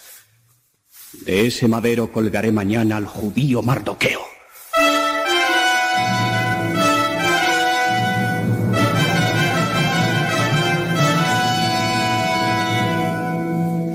Aquella noche el rey Asuero y su ministro Amán acudieron al convite de la reina, y cuando el soberano hubo bebido vino en abundancia y se mostraba alegre e inclinado a la generosidad, Pídeme lo que quieras, Esther. Algo deseas ardientemente cuando te has arriesgado a entrar en mi cámara sin ser llamada. ¿Cuál, cuál es tu pretensión? Aunque me pidieras la mitad de mi reino, te la otorgaré. Si he hallado gracia delante del rey y él condesciende a mi súplica, venga mañana y con él Amán a otro convite que les he dispuesto. Y entonces expondré al rey mis deseos. Vendremos mañana de nuevo. ¿Verdad, Amán? Es demasiado honor para mí, oh rey Asuero, oh reina Esther. Pero acudiré por obediencia a mis soberanos. grande era la alegría del perverso Amán, viéndose tan amado y agasajado por el rey y por la reina. Y aquella noche, antes de retirarse a descansar, habló a sus criados. ¿Habéis dispuesto ya el patíbulo para Mardoqueo? Asómate y verás cómo se alza en el patio. Es tan alto que se divisa desde toda la ciudad. Mañana se balanceará en ese madero el cuerpo de ese perro judío, para que tiemblen todos los de su raza y recuerden que muy pronto la matanza de los hebreos empezará. ¿Tienes ya el permiso del rey para colgarle? Mañana a primera hora entraré en su cámara y no me lo negará. He asistido a un convite con él y la reina, y aún tengo que asistir a otro más. Todos los deseos de Amán son órdenes para su rey.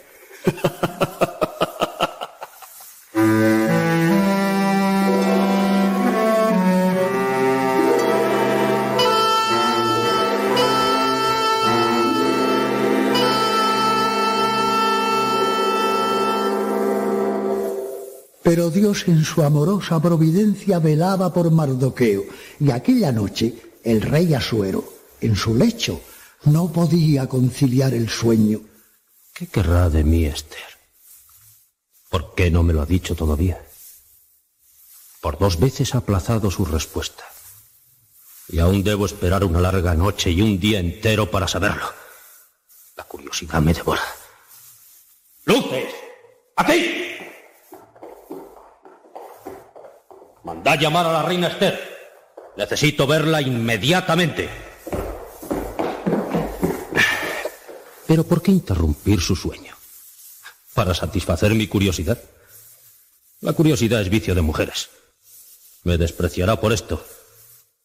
Aguardemos hasta mañana. Y entre tanto, alejaremos el insomnio escuchando algún relato que distraiga nuestra atención. Traedme las historias y los anales de mi reino. Y leedme algún pasaje. ¿Cuál queréis recordar, señor? Abrid cualquier tomo al azar. Y leed hasta que veáis que vuestro rey se ha quedado dormido. De la conjuración de los eunucos Gagatán y Tares que querían degollar al rey Asuero. Y sucedió que estos dos servidores. ¿No fue esa la conjuración que descubrió un hombre llamado Mardoqueo? Ciertamente, señor. ¿Y qué premio recibió por tanta lealtad? Ninguno, señor. Recordádmelo mañana cuando venga a mi cámara mi primer ministro Amán. Y ahora... Dejadme dormir. El sueño acude de nuevo a mis párpados.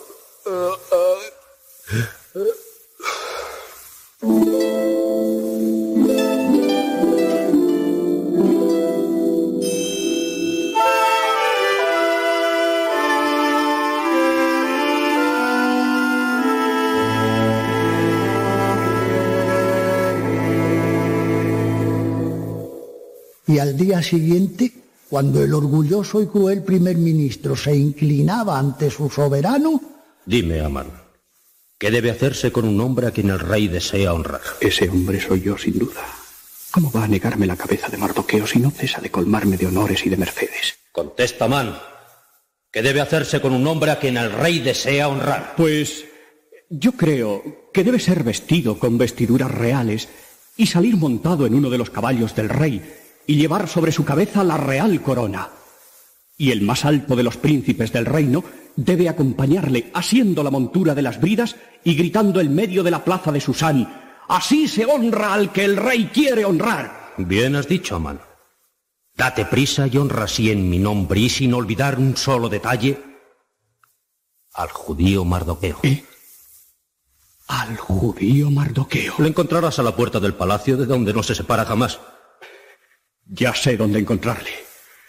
Tus órdenes serán cumplidas.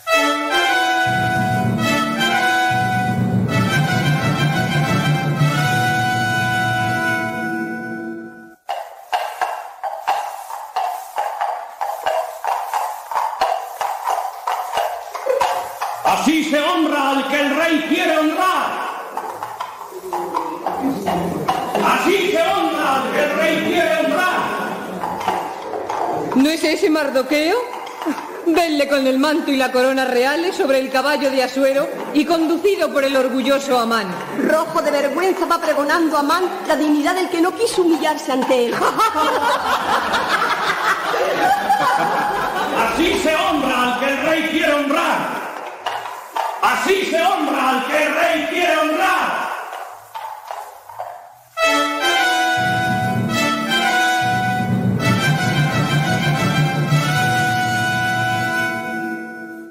Amán sollozaba aún de rabia y de vergüenza cuando vinieron a avisarle para asistir al banquete de los reyes. Esther recibió a sus dos invitados con la más graciosa de sus sonrisas. Ahora me dirás qué petición es la tuya. Ya sabes que aunque quisieras la mitad de mi reino, yo te la concedería. Habla, Esther. Oh, rey mío, si he hallado gracia a tus ojos, salva mi vida y la de mi pueblo. ¿Qué dices? ¿Quién pone en peligro la vida de la reina? Un hombre perversísimo que nos ha condenado a mí y a mi nación al exterminio. Un hombre que ha levantado en su casa un patíbulo para colgar en él a mi tío Mardoqueo. Mardoqueo, mi salvador, es tu tío, Esther. Sí, por eso te ama como yo te amo. Por eso no se separa jamás de las gradas de palacio. Dime quién es el que quiere atentar contra vuestra vida y la de vuestro pueblo, y le castigaré como se merece. Ahí le tienes.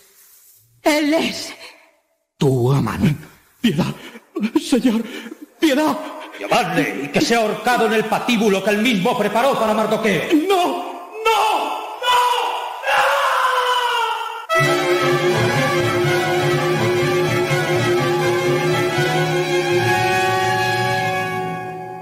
Y Amán pagó sus culpas y Mardoqueo fue nombrado primer ministro en su lugar.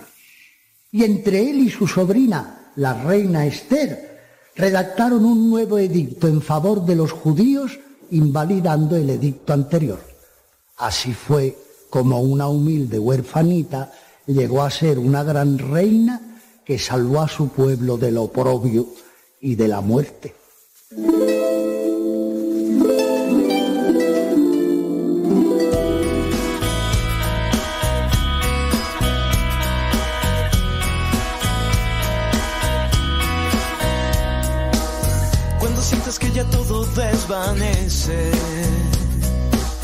Y la oscuridad quiere entrar. No des espacio a la confusión, vive el presente y nada más.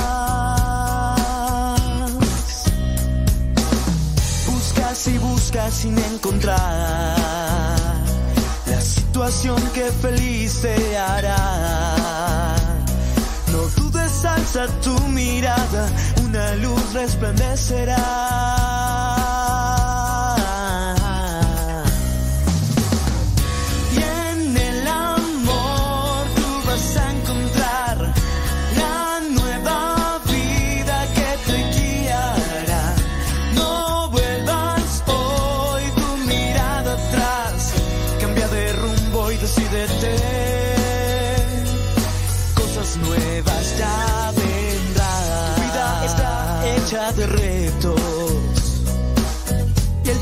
Tan solo uno más.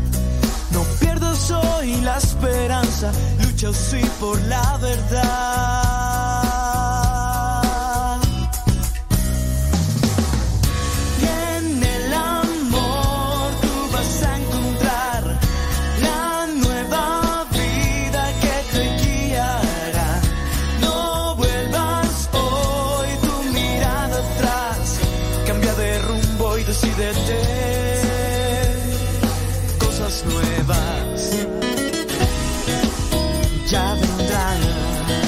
Listo, Calisto. ¡Cristian!